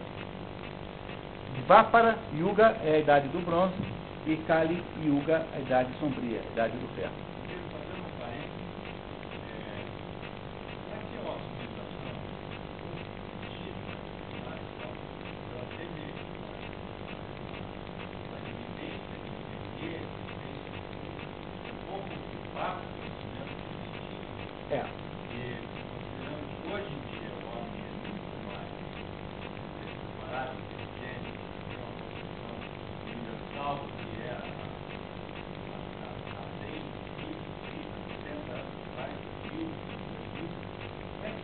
É, o problema é esse, Luiz, é que nós somos todos hipnotizados pela tese evolucionista que acha que antigamente éramos os macacos e que nós ficamos melhorando. Né? Quando na verdade a tese, do, a tese que está aqui sendo defendida pelos hindus é que é exatamente o contrário. Nós somos apenas o final decadente de uma civilização humana muito, muito mais sofisticada que a nossa, mas que atual, só que a situação atual dedicou-se 100% a coisas materiais e físicas. Então o nosso mundo atual é o mundo de conquistas materiais indiscutíveis. No entanto, do ponto de vista de conhecimento verdadeiro sobre a, a verdadeira conhecimento humano, no sentido de conhecer de fato as relações com Deus, nós somos uma sociedade decadentíssima. Porque o problema é esse. O que, que a primeira coisa que o Renegnon faz para você é fazer você contrapor na sua mente toda vez que você se depara com qualquer explicação sobre o mundo, você contrapor a tese evolucionista, que é a tese que domina, uma tese involucionista, que é a ideia de que, no fundo, isso que nos parece um grande progresso e uma sofisticação extraordinária, é apenas o contrário do que parece, que o, o ser humano foi se tornando cada vez mais material, mais físico, e é isso que nós hoje acreditamos que seja assim o ápice da humanidade é apenas uma espécie de consolo para uma humanidade que perdeu completamente a noção de como as coisas de fato são. E ele vai explicar isso aqui ao longo de todo o livro. A, tese do livro é essa. Porque o, o, que há, o que há, de fato, é o seguinte. Deixa eu ver se eu explico por um outro modo. Para uma, um homem do mundo antigo, um homem do mundo antigo sempre achou o seguinte, tá? Historicamente, achava-se que o ser humano é, é composto de três pedaços. Tem um pedaço corpóreo, que todo mundo percebe qual é não há nenhuma dúvida. Há um segundo pedaço chamado mente. Mente, ou se você quiser chamar de psique, ou se quiser chamar de alma. São todas expressões é, que dizem falam da mesma coisa. Mente, alma ou psique. E há um terceiro pedaço chamado espírito ou intelecto. E o espírito e o intelecto é o único pedaço humano que não é humano. Ele não é, ele não é perecível, ele é divino. Ele é aquilo que nos relaciona com o absoluto, de que nós somos apenas uma manifestação. Falando em termos absolutamente hindus, né? Então, o que é que relaciona o homem, o que é que liga o ser humano ao absoluto de onde nós viemos? É o intelecto ou o espírito. São expressões é, sinônimas. Hoje em dia, perdemos. É o quê? É, é, é podemos dizer assim, o Espírito Santo é aquilo que dá, é como se fosse o efeito da ação do Espírito Santo. Bom, para um. Isso são explicações que estão nos Vedas que têm pelo menos 40 mil anos de existência. É como os antigos dizem. Veja, o que o rei Legnon faz por nós é o seguinte. Os Vedas sim, porque eles foram escritos há. Não, é que, é que cuidado, hein? Porque os Vedas foram escritos há 4 mil anos 4. mas eles vieram de tradições orais que têm pelo menos 40 mil anos. E a Bíblia, a Bíblia também deve ter sido do mesmo efeito. Ela foi também escrita só há 3 mil e coisas, mas ela veio de tradições orais. Então, os conhecimentos ditos tradicionalistas são muito antigos. O que faz para você ouvir Negron é o seguinte: nós temos a tendência normal e esperável de analisar o mundo antigo a partir dos critérios do mundo contemporâneo onde nós vivemos. O René não faz com você é o contrário, fala assim, vamos examinar o mundo contemporâneo a partir do critério dos antigos. Quer dizer, em vez da gente analisar o mundo antigo de acordo com o que pensa o mundo contemporâneo, vamos tentar pensar o que o mundo antigo pensa de nós. Então, para um mundo antigo, o que a concepção que a humanidade sempre teve nesse assunto tradicionalista, não só hindu, mas todas as tradições chegam no mesmo lugar, é que na origem o ser humano era basicamente espírito. Tinha um componente mental e um componente físico. Esse componente físico era menos importante. E isso que se chama de decadência dentro do Manvantara, aquele processo ali de sair da idade do ouro e ir para a idade do ferro, é um processo de substituição. Vai perdendo o ingrediente espiritual e o vai substituindo por ingredientes materiais. Até chegar no momento em que nós, hoje em dia, nem mesmo aceitamos mais a existência do espírito. Depois de Descartes, por exemplo, só se reduz o ser humano a espírito e alma, espírito e mente, a mente e corpo. Nós até mesmo expulsamos o espírito da próprio processo cognitivo filosófico, por exemplo, ninguém mais considera isso. Se você chegar para alguém e dizer que você tem uma razão espiritual para acreditar em alguma coisa, você é a primeira coisa que está taxado de anticientífico. E por ser anticientífico, você é automaticamente considerado um burro, porque você não pode alegar nenhum conhecimento fora de um contexto meramente material, que é o contexto científico. A ciência é apenas uma especulação em torno da matéria. Não é isso? A matematização da matéria. Então, Luiz, o que o René Guénon está nos dizendo aqui é uma coisa que parece escandalosa a primeiro momento, que é a ideia de que nós perdemos um conjunto de sabedoria e o substituímos por domínios da matéria física que nem de longe são capazes de substituir à altura o que nós perdemos. Essa é a tese do livro. Tá? E ele está lastreando isso na cosmologia hindu, que fala em decadência e não fala em evolução. Como nós estamos hipnotizados pela ideia do evolucionismo, nós achamos que o ser humano está melhorando. Então, o, para um hindu, por exemplo, é, quando você diz que havia um plano de trás atrás, um Australopithecus, que é o nosso antecessor, ele morre de rir. Porque o que o hindu acha é que um Australopithecus, ou qualquer coisa que pareça com isso, é apenas um indivíduo que decaiu totalmente completamente, são variações do ser humano original, que já desapareceram e, portanto, não são nossos antecessores, são simplesmente variantes que deram errado da nossa própria espécie. É, mas é que está. Ele, ele, nesse caso aqui, ele vai logo em seguida dizer que o problema não é geográfico. É que o que o mundo oriental em 27, 1927, tinha de diferença do mundo ocidental, é que o mundo oriental ainda havia mantido, ainda preservado melhor a tradição diz ele com toda clareza, que o mundo ocidental já foi como o mundo oriental. Só que ele decaiu antes do mundo oriental. Hoje, então, o René Guénon, se fosse ver o mundo oriental como ficou, diria que o mundo oriental também, é, inexoravelmente, tornou-se tão decadente quanto o ocidental.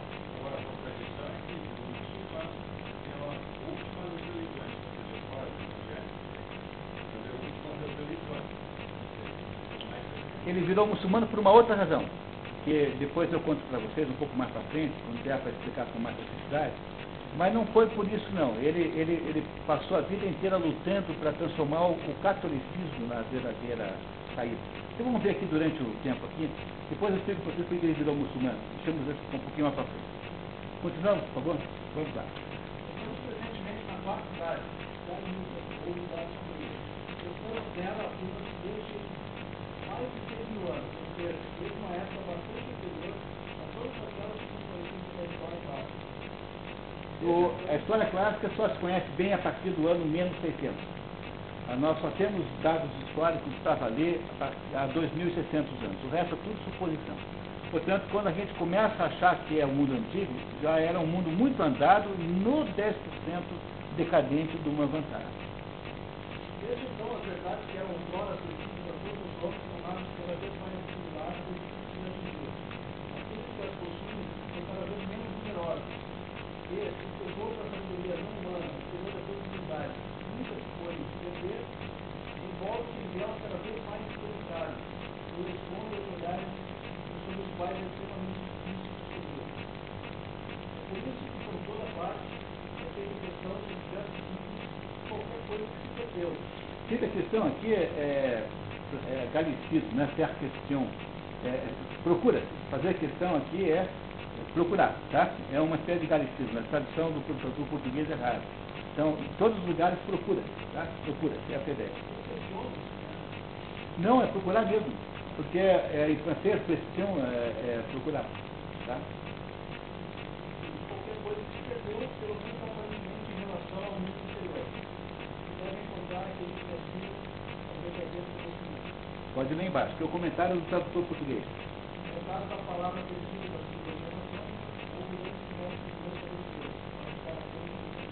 É, a maçonaria, teoricamente, é uma organização cujo objetivo existencial é procurar a palavra perdida do arquiteto Irã, que fez o primeiro templo de Jerusalém e que, e que eu fez por meio do, do, da mágica de uma palavra que se perdeu porque quando obrigaram a, quando obrigaram a dizê-la, ele acabou não dizendo e mataram. É uma coisa um pouco contraditória, que você tem inventado a maçonaria inteira para procurar uma palavra que ninguém jamais saberá, porque o único cara que sabia morreu já há, sei lá, 3, 4 mil anos.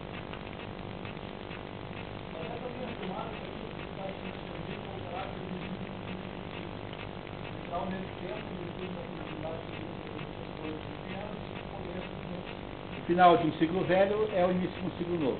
Ou seja, dentro do ciclo velho existem os elementos, existem os meios com os quais será produzido o ciclo novo. E, e, e esse, nós moramos, provavelmente, vivemos um momento mais extraordinário da história. Porque eh, nós estamos no momento em que essas forças contraditórias do ciclo velho e do novo estão se arregimentando. O único medo, o único mal é você achar que essas novas forças são o Rajnish, o Osho, o Zari Krishna. Olha que isso aqui não tem tão mal, né? Não são tão mal, mas sejam essas coisas todas aí, tipo é, esoterismos aí de, de, de, de a, a, a, Wicca, sei o quê, de você fazer missas negras e tal. Esse que é o mal de você achar. No fundo, essas coisas são todas sintomas do ciclo velho, e não do ciclo novo. Os cristãos chamam isso tudo de anticristo. Isso que se chama de anticristo no, no cristianismo é justamente esse falso processo. Nova era, tudo isso é anticristo. Tá? Tudo isso é o, o quem somos nós. Tudo isso são falsificações do processo verdadeiro de espiritualidade que tem de ser redescoberto para que o ciclo novo possa emergir do ciclo velho. Porque esse mundo não consegue suportar as suas próprias contradições. Vamos dar tempo para o René nos explicar melhor isso. Muito obrigado. Gilberto, vamos lá.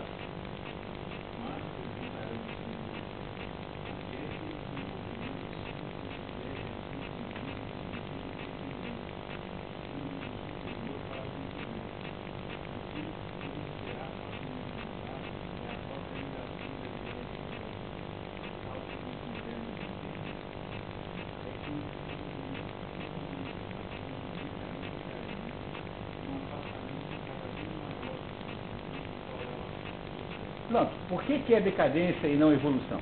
Porque tudo procede de um absoluto, que é muito maior que tudo, e tudo que o tempo, né, o preço do tempo, o custo do tempo, é afastar o que o mundo manifestado da sua origem, portanto só pode decair. Então, por exemplo, para um antropólogo moderno, uma tribo de índios é um grupo de gente que está começando a sua existência e que daqui a, sei lá, 5 milhões de anos vão ser todos é, nova iorquinos. Para alguém que tem essa visão tradicionalista, uma tribo de índios é o resto de uma sociedade que já está desaparecendo e não existe mais. Ou seja, esses índios que nós temos aqui, que são muito, muito precários, né, muito primitivos, eles são, na verdade, os descendentes dos índios melhores do que eles, que são descendentes dos índios melhores do que eles, são descendentes lá dos astecas, dos mais, que por sua vez são descendentes de gente melhor e melhor e melhor. Então, de acordo com a ideia tradicionalista, o que há é sempre um processo de decadência e nunca um processo de evolução. Isso é profundamente anti-darwinista, se vocês separaram isso. Né? Anti-darwinista. Muito bem, obrigado. Júlia, por favor.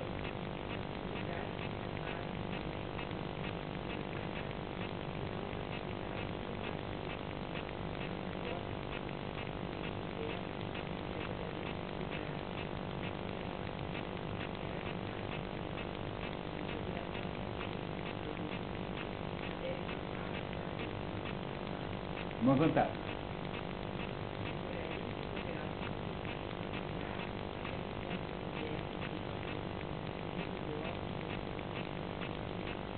É, Isso é uma ironia, né? Reparem, o ouro é 40%, o prata é 30%, o bronze é 20% e o ferro é 10%. 4, 3, 2, 1 dá 10%. Essa é a proporção que os pitagóricos veem como sendo a proporção ideal, a proporção perfeita. Então, tudo lá no, no fundo, quando você começa a olhar para o pitagorismo, todas as grandes tradições falam a mesma coisa. Tá? Então, o processo de separação, eh, ele mantém-se muito estável durante 40% do tempo, e o final do ciclo só acontece porque perde-se completamente a ligação com a sua origem. E aí, então, o mundo material, quando você humaniza o homem, você o destrói. Dizer, nada mais destrutivo para a existência humana do que a humanização do ser humano. Quem quiser compreender isso com toda clareza, leia a metamorfose. A metamorfose é isso. A metamorfose é a inviabilidade existencial do ser humano, que se transforma numa barata, toda vez que você perde a forma de Deus. A perda da forma divina, que é aquilo que acontece no início do ciclo, inviabiliza a existência do ser humano concreto. Ou seja, uma barata dura três, quatro dias, é quanto você vai durar. Não sei quanto tempo dura uma barata, ou seja, dois meses, nem sei qual, qual é a idade barata. É, mas os indivíduos são, não são tão é, duráveis assim, né? Não é isso?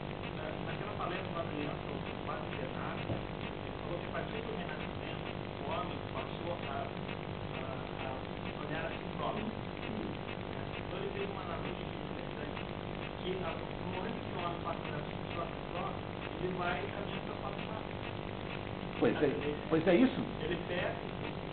Todo o processo de humanização do ser humano é um processo de destruição do ser humano, porque o ser humano só consegue ter direito à vida na medida em que ele reflete a imagem de Deus. E a imagem de Deus vai perdendo o brilho na medida em que você vai se afastando do impulso original. Na medida quando você chega no final do Manvantara, você é o quê? É uma coisa. Nós vivemos numa sociedade em que só as coisas têm valor. Nós coisificamos todas as coisas e esse é o sintoma de decadência total do processo. Mas vamos deixar o René Grande explicar mais, porque ele mal começou a nos falar de coisas escandalosas. Jorge, por favor. Está no item, é, no item 6. É,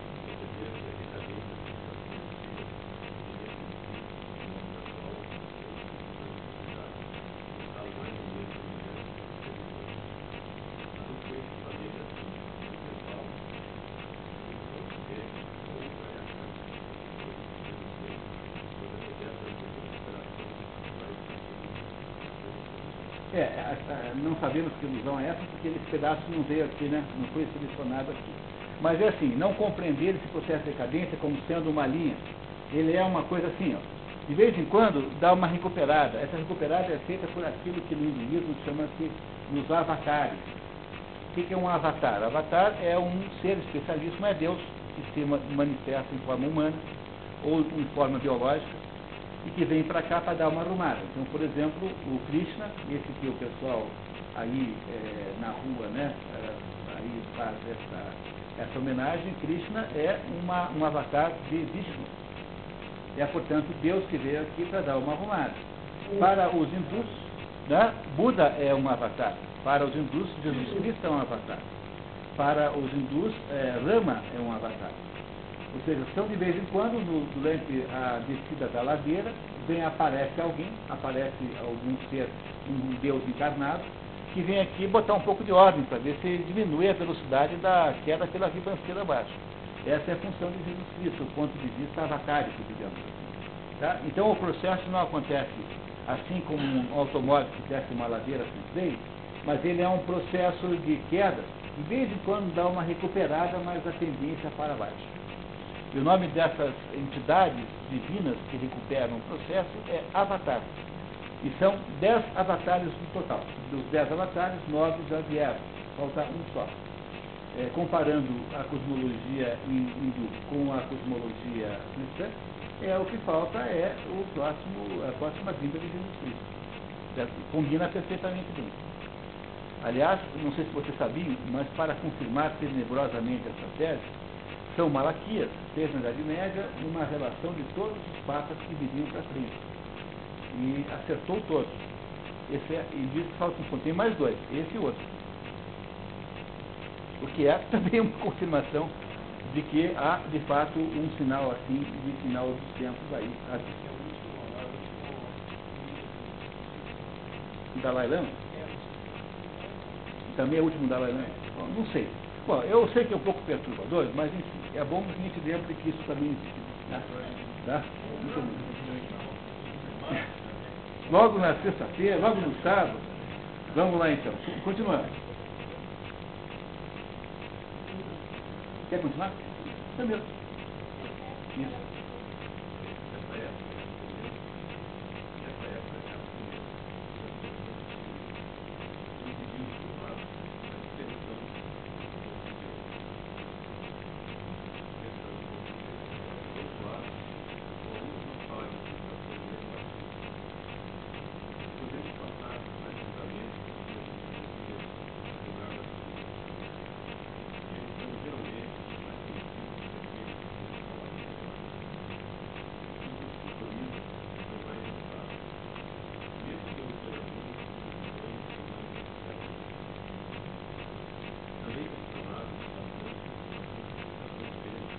Bastante é o único modo certo em português, né?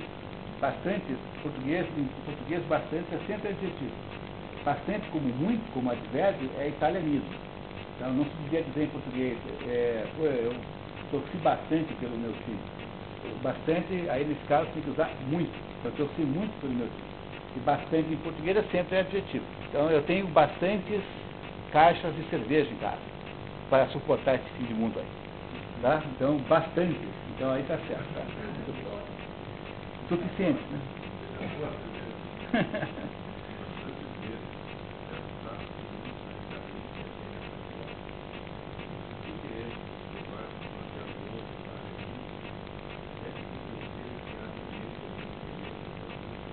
É, esse bastante é errado, esse precisa ser muito.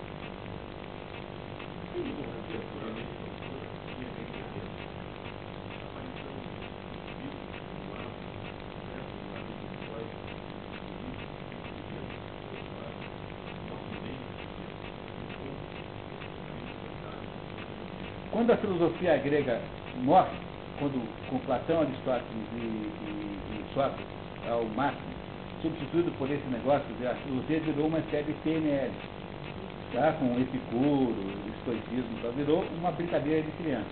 Então, como a filosofia grega morreu e ela representava uma reação contra a decadência, então o que acontece? O cristianismo a substitui precisando aparece para dar um novo fôlego de resistência ao processo, com uma série de freio aerodinâmico ao processo de queda. Tá? Um, é um avatar, né? Aí é um avatar. Claro que ninguém acha que Platão é avatar. O cristianismo substitui a vitalidade perdida da Grécia, que nunca mais recuperou. A Grécia hoje é um lugar de turismo sexual. Né? Então a Grécia desapareceu no mundo. A Grécia? Não, acho que todos os tipos. Eu, olha, eu conheci um motorista de táxi nos Estados Unidos que dizia que trabalhava com, uma, de uma sueca lá. Entendeu? Bom, mas isso também não tem nada a ver com, a, com, a, o assunto. Mas o, o, o, o, problema é esse, quer dizer, o, a Grécia morre como filosofia, substituída pelo Epicuro, que é o materialismo rasteiro, uma espécie de programação mesmo linguística, e quem é que entra no mundo para segurar um pouquinho o negócio? É o cristianismo. Tá? É isso que ele está dizendo. Que o processo de queda tem determinadas intervenções de vez em quando, que é o que os hindus chamam de avatares. Os avatares são isso. Continuamos.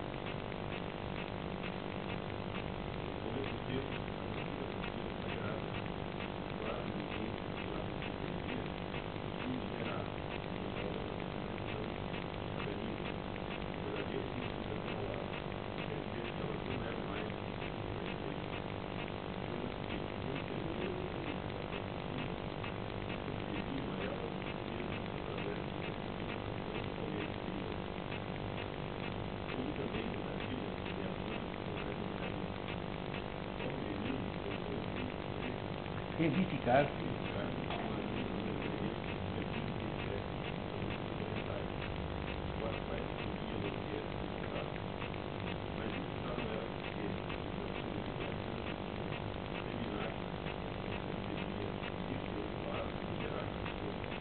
Quando a civilização latina desaparece com a tomada de Constantinopla, né? com a, com a transferência, tomada de Roma, né? Então, nesse momento, nasce uma nova civilização cristã, finalmente, a Idade Média, é, que é uma nova tentativa de poder manter uma espiritualidade no mundo. A Idade Média, que nós aqui achamos que é o pior do mundo, a coisa mais horrorosa do mundo, foi uma tentativa extraordinária de criar uma sociedade, uma sociedade espiritual. Ele vai explicar como foi. A Idade Média?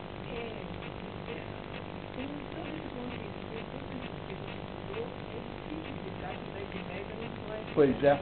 É porque nós, nós simplificamos muito as coisas e olhamos para isso com enormes preconceitos. Por exemplo, você pega a Inquisição. A Inquisição eh, não foi. Bom, ele vai explicar aqui um pouco melhor, né? Mas a Inquisição, por exemplo, só se tornou uma coisa cruel e sanguinária na Idade Moderna. A Inquisição espanhola foi inventada pelos reis católicos.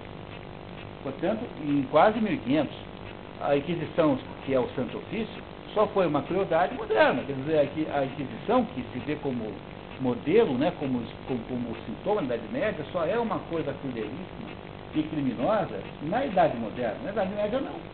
Na Idade Média, quase sempre era apenas uma espécie de policiamento aos padres, para que não dissessem o que, o que bem entender, fora da doutrina da Igreja. E esse é o problema. Dizer, nós criamos, o mundo moderno teve que caluniar a Idade Média para que a Idade Média parecesse muito pior do que ele estava fazendo. E, na verdade, o mundo moderno, você não consegue conceber, por exemplo, na Idade Média, uma coisa como 100 milhões de mortes, mesmo relativamente às populações, que é o que nós fizemos no século XX, de matança.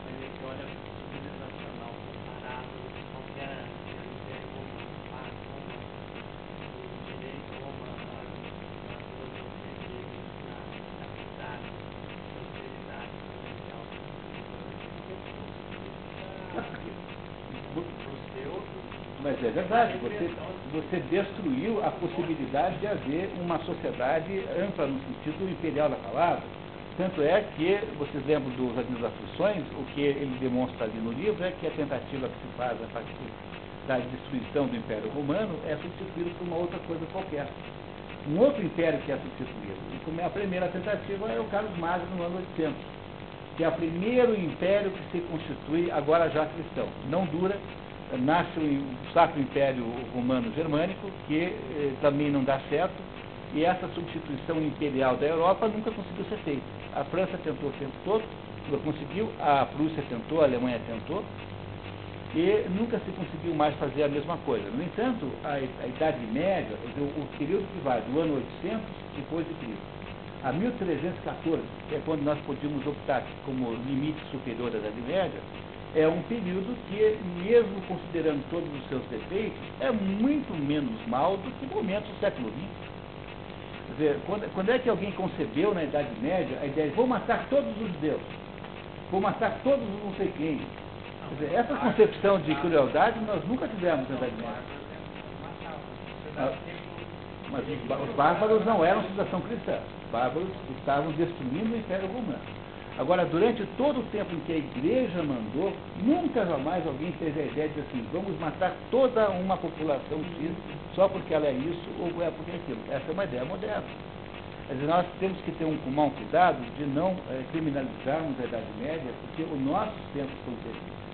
Quer dizer, o, quando se chegasse para o Átila Uno, assim, olha, no, no ano 2006, o governo é capaz de saber o que você gastou no cartão de crédito, saber o que tem no banco, você vai achar que isso é uma barbaridade. Pois nenhum rei absolutista, na verdade, moderno, na Idade Média, conseguiu inventar a ideia de que alguém tem que morrer na guerra pelo país. Isso é uma ideia da Revolução Francesa, é uma ideia moderníssima. Então, nós temos que ter cuidado, porque nós somos envenenados completamente pela, pelo mundo moderno, porque, porque todo o veneno está na tal da ideia da evolução. Quando você consegue parar e olhar o contrário, dizer, será que não tenho alguma evolução nisso? Você consegue ver coisas surpreendentes que nos ajudam a sermos mais justos com relação ao passado. Então, a, a, a, a Inquisição inteira, durante todo o tempo, matou 40 mil pessoas, sendo que a maioria na Idade Moderna. Não, 40 mil pessoas matavam-se no Camboja no final de semana, assim, animado. Né? Final de semana animado.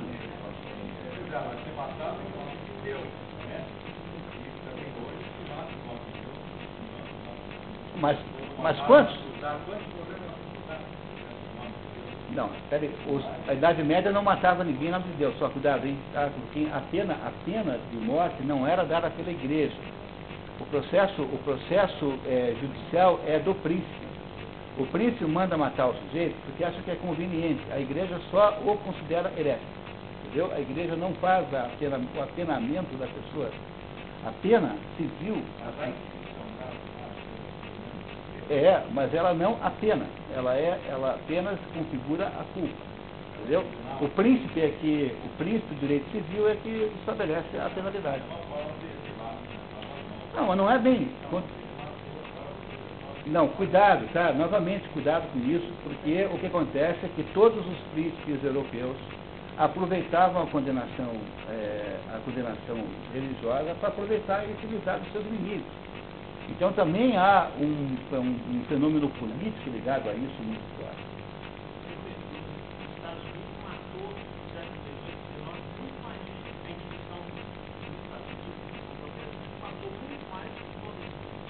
Mas eu já não sei. Mas o que é preciso a gente compreender é que o que o René nos diz é alguma coisa profundamente contra-intuitiva. Porque nós estamos há 20, 30 anos aprendendo o contrário. E na hora em que a gente está há 20, 30 anos acreditando, participando de uma visão de evolução das coisas, a gente acha absolutamente absurda a ideia de que alguma coisa pode ter piorado muito em relação ao que era antes. E é isso que o René nos ajuda a entender. Quer dizer, vamos deixar eu explicar um pouquinho mais. Vamos lá. Um dia pega. É.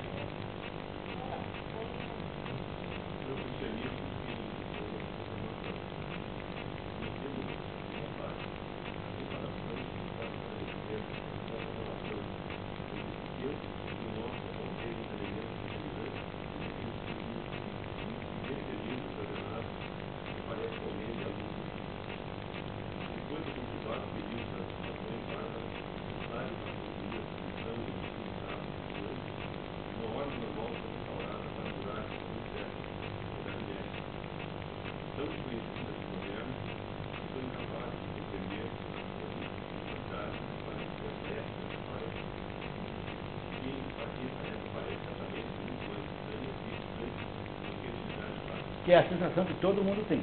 Veja, o tal da Corvéia. A era a obrigação de trabalhar o servo para nas terras do, do, do dono das terras, mas para o servo. Onde é que a Corvéia era? 15 dias por ano. Bom, hoje você passa quatro anos trabalhando para a prefeitura, para o governo do Estado, para o governo federal. Vocês acham que a Idade Média que explorava o trabalhador é 15 dias contra quatro meses? Ah! Isso, claro, ficou pior, claro, a evolução do câncer. É, tá vendo? É, e acha normal. Tá? Veja só, quer ver? Olha, vou dar uma coisa para vocês. Presta atenção, tem um livro que, infelizmente, não tem em português, mas esse livro é leitura obrigatória a qualquer pessoa. Chama-se De Pouvoir, de Pouvoir, Histoire de Sacquois Santos. O Poder, a História do Seu Crescimento, do Bertrand de Jutner.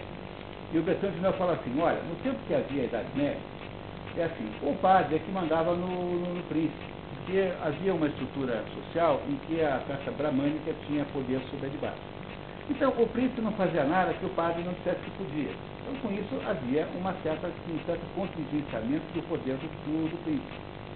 Aí, quando vem o absolutismo, a partir do Felipe Belo, em 1314, o que, que é o absolutismo? É quando o príncipe fala assim, sabe uma coisa, eu não aguento mais esse negócio de pedir seu papai.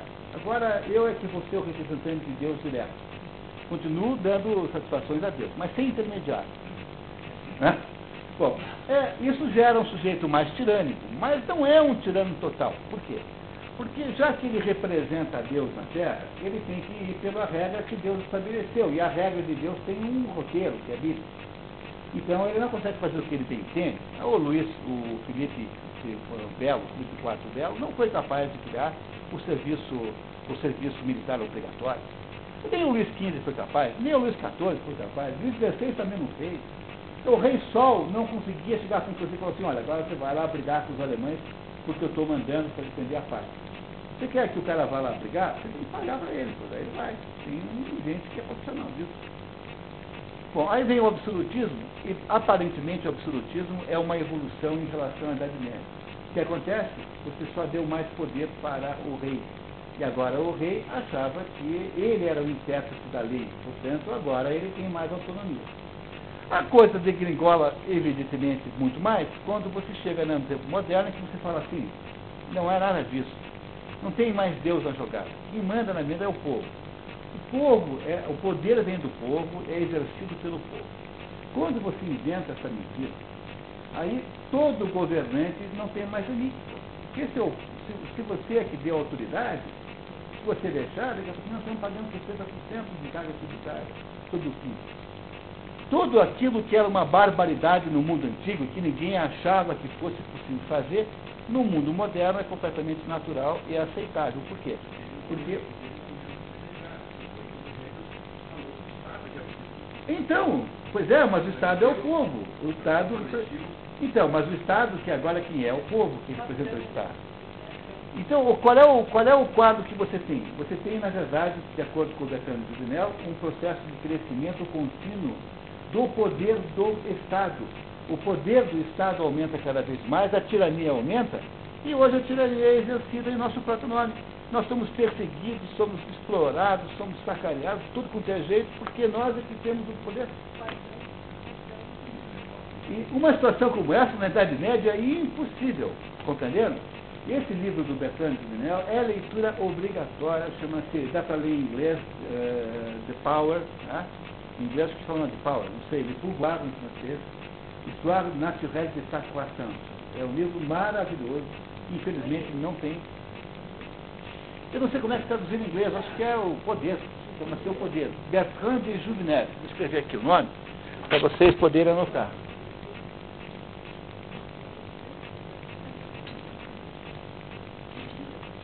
Bertrand de. É o sujeito que prova que quanto mais você tem democracia, mais tirania, na verdade, você tem. E que você, na verdade, o que a gente chama de democracia é apenas uma espécie de infilhação e de tapeação para a gente achar que é normal o governo roubar todo o dinheiro, que é em nosso nome mesmo. E isso no, o, na Idade Média. O, se o, o padre dissesse que o, que, o, que o governante é ilegítimo, uma, uma, uma excomunhão inabilita qualquer governante ao poder. Ninguém o obedece mais. Teve um rei que teve que ir lá pedir desculpas para o padre em Canossa, porque, porque falou mal do Papa, foi excomungado, teve que ir lá pedir desculpas lá.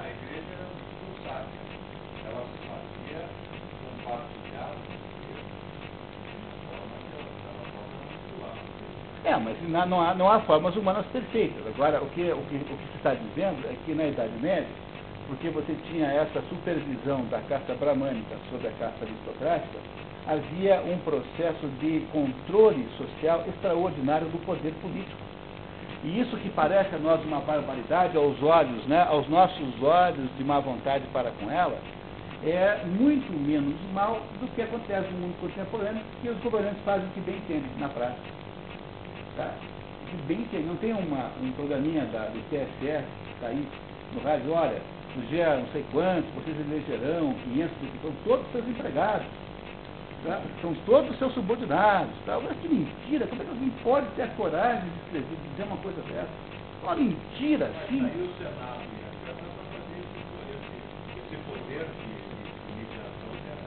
Pois é, pois é, é igualzinho.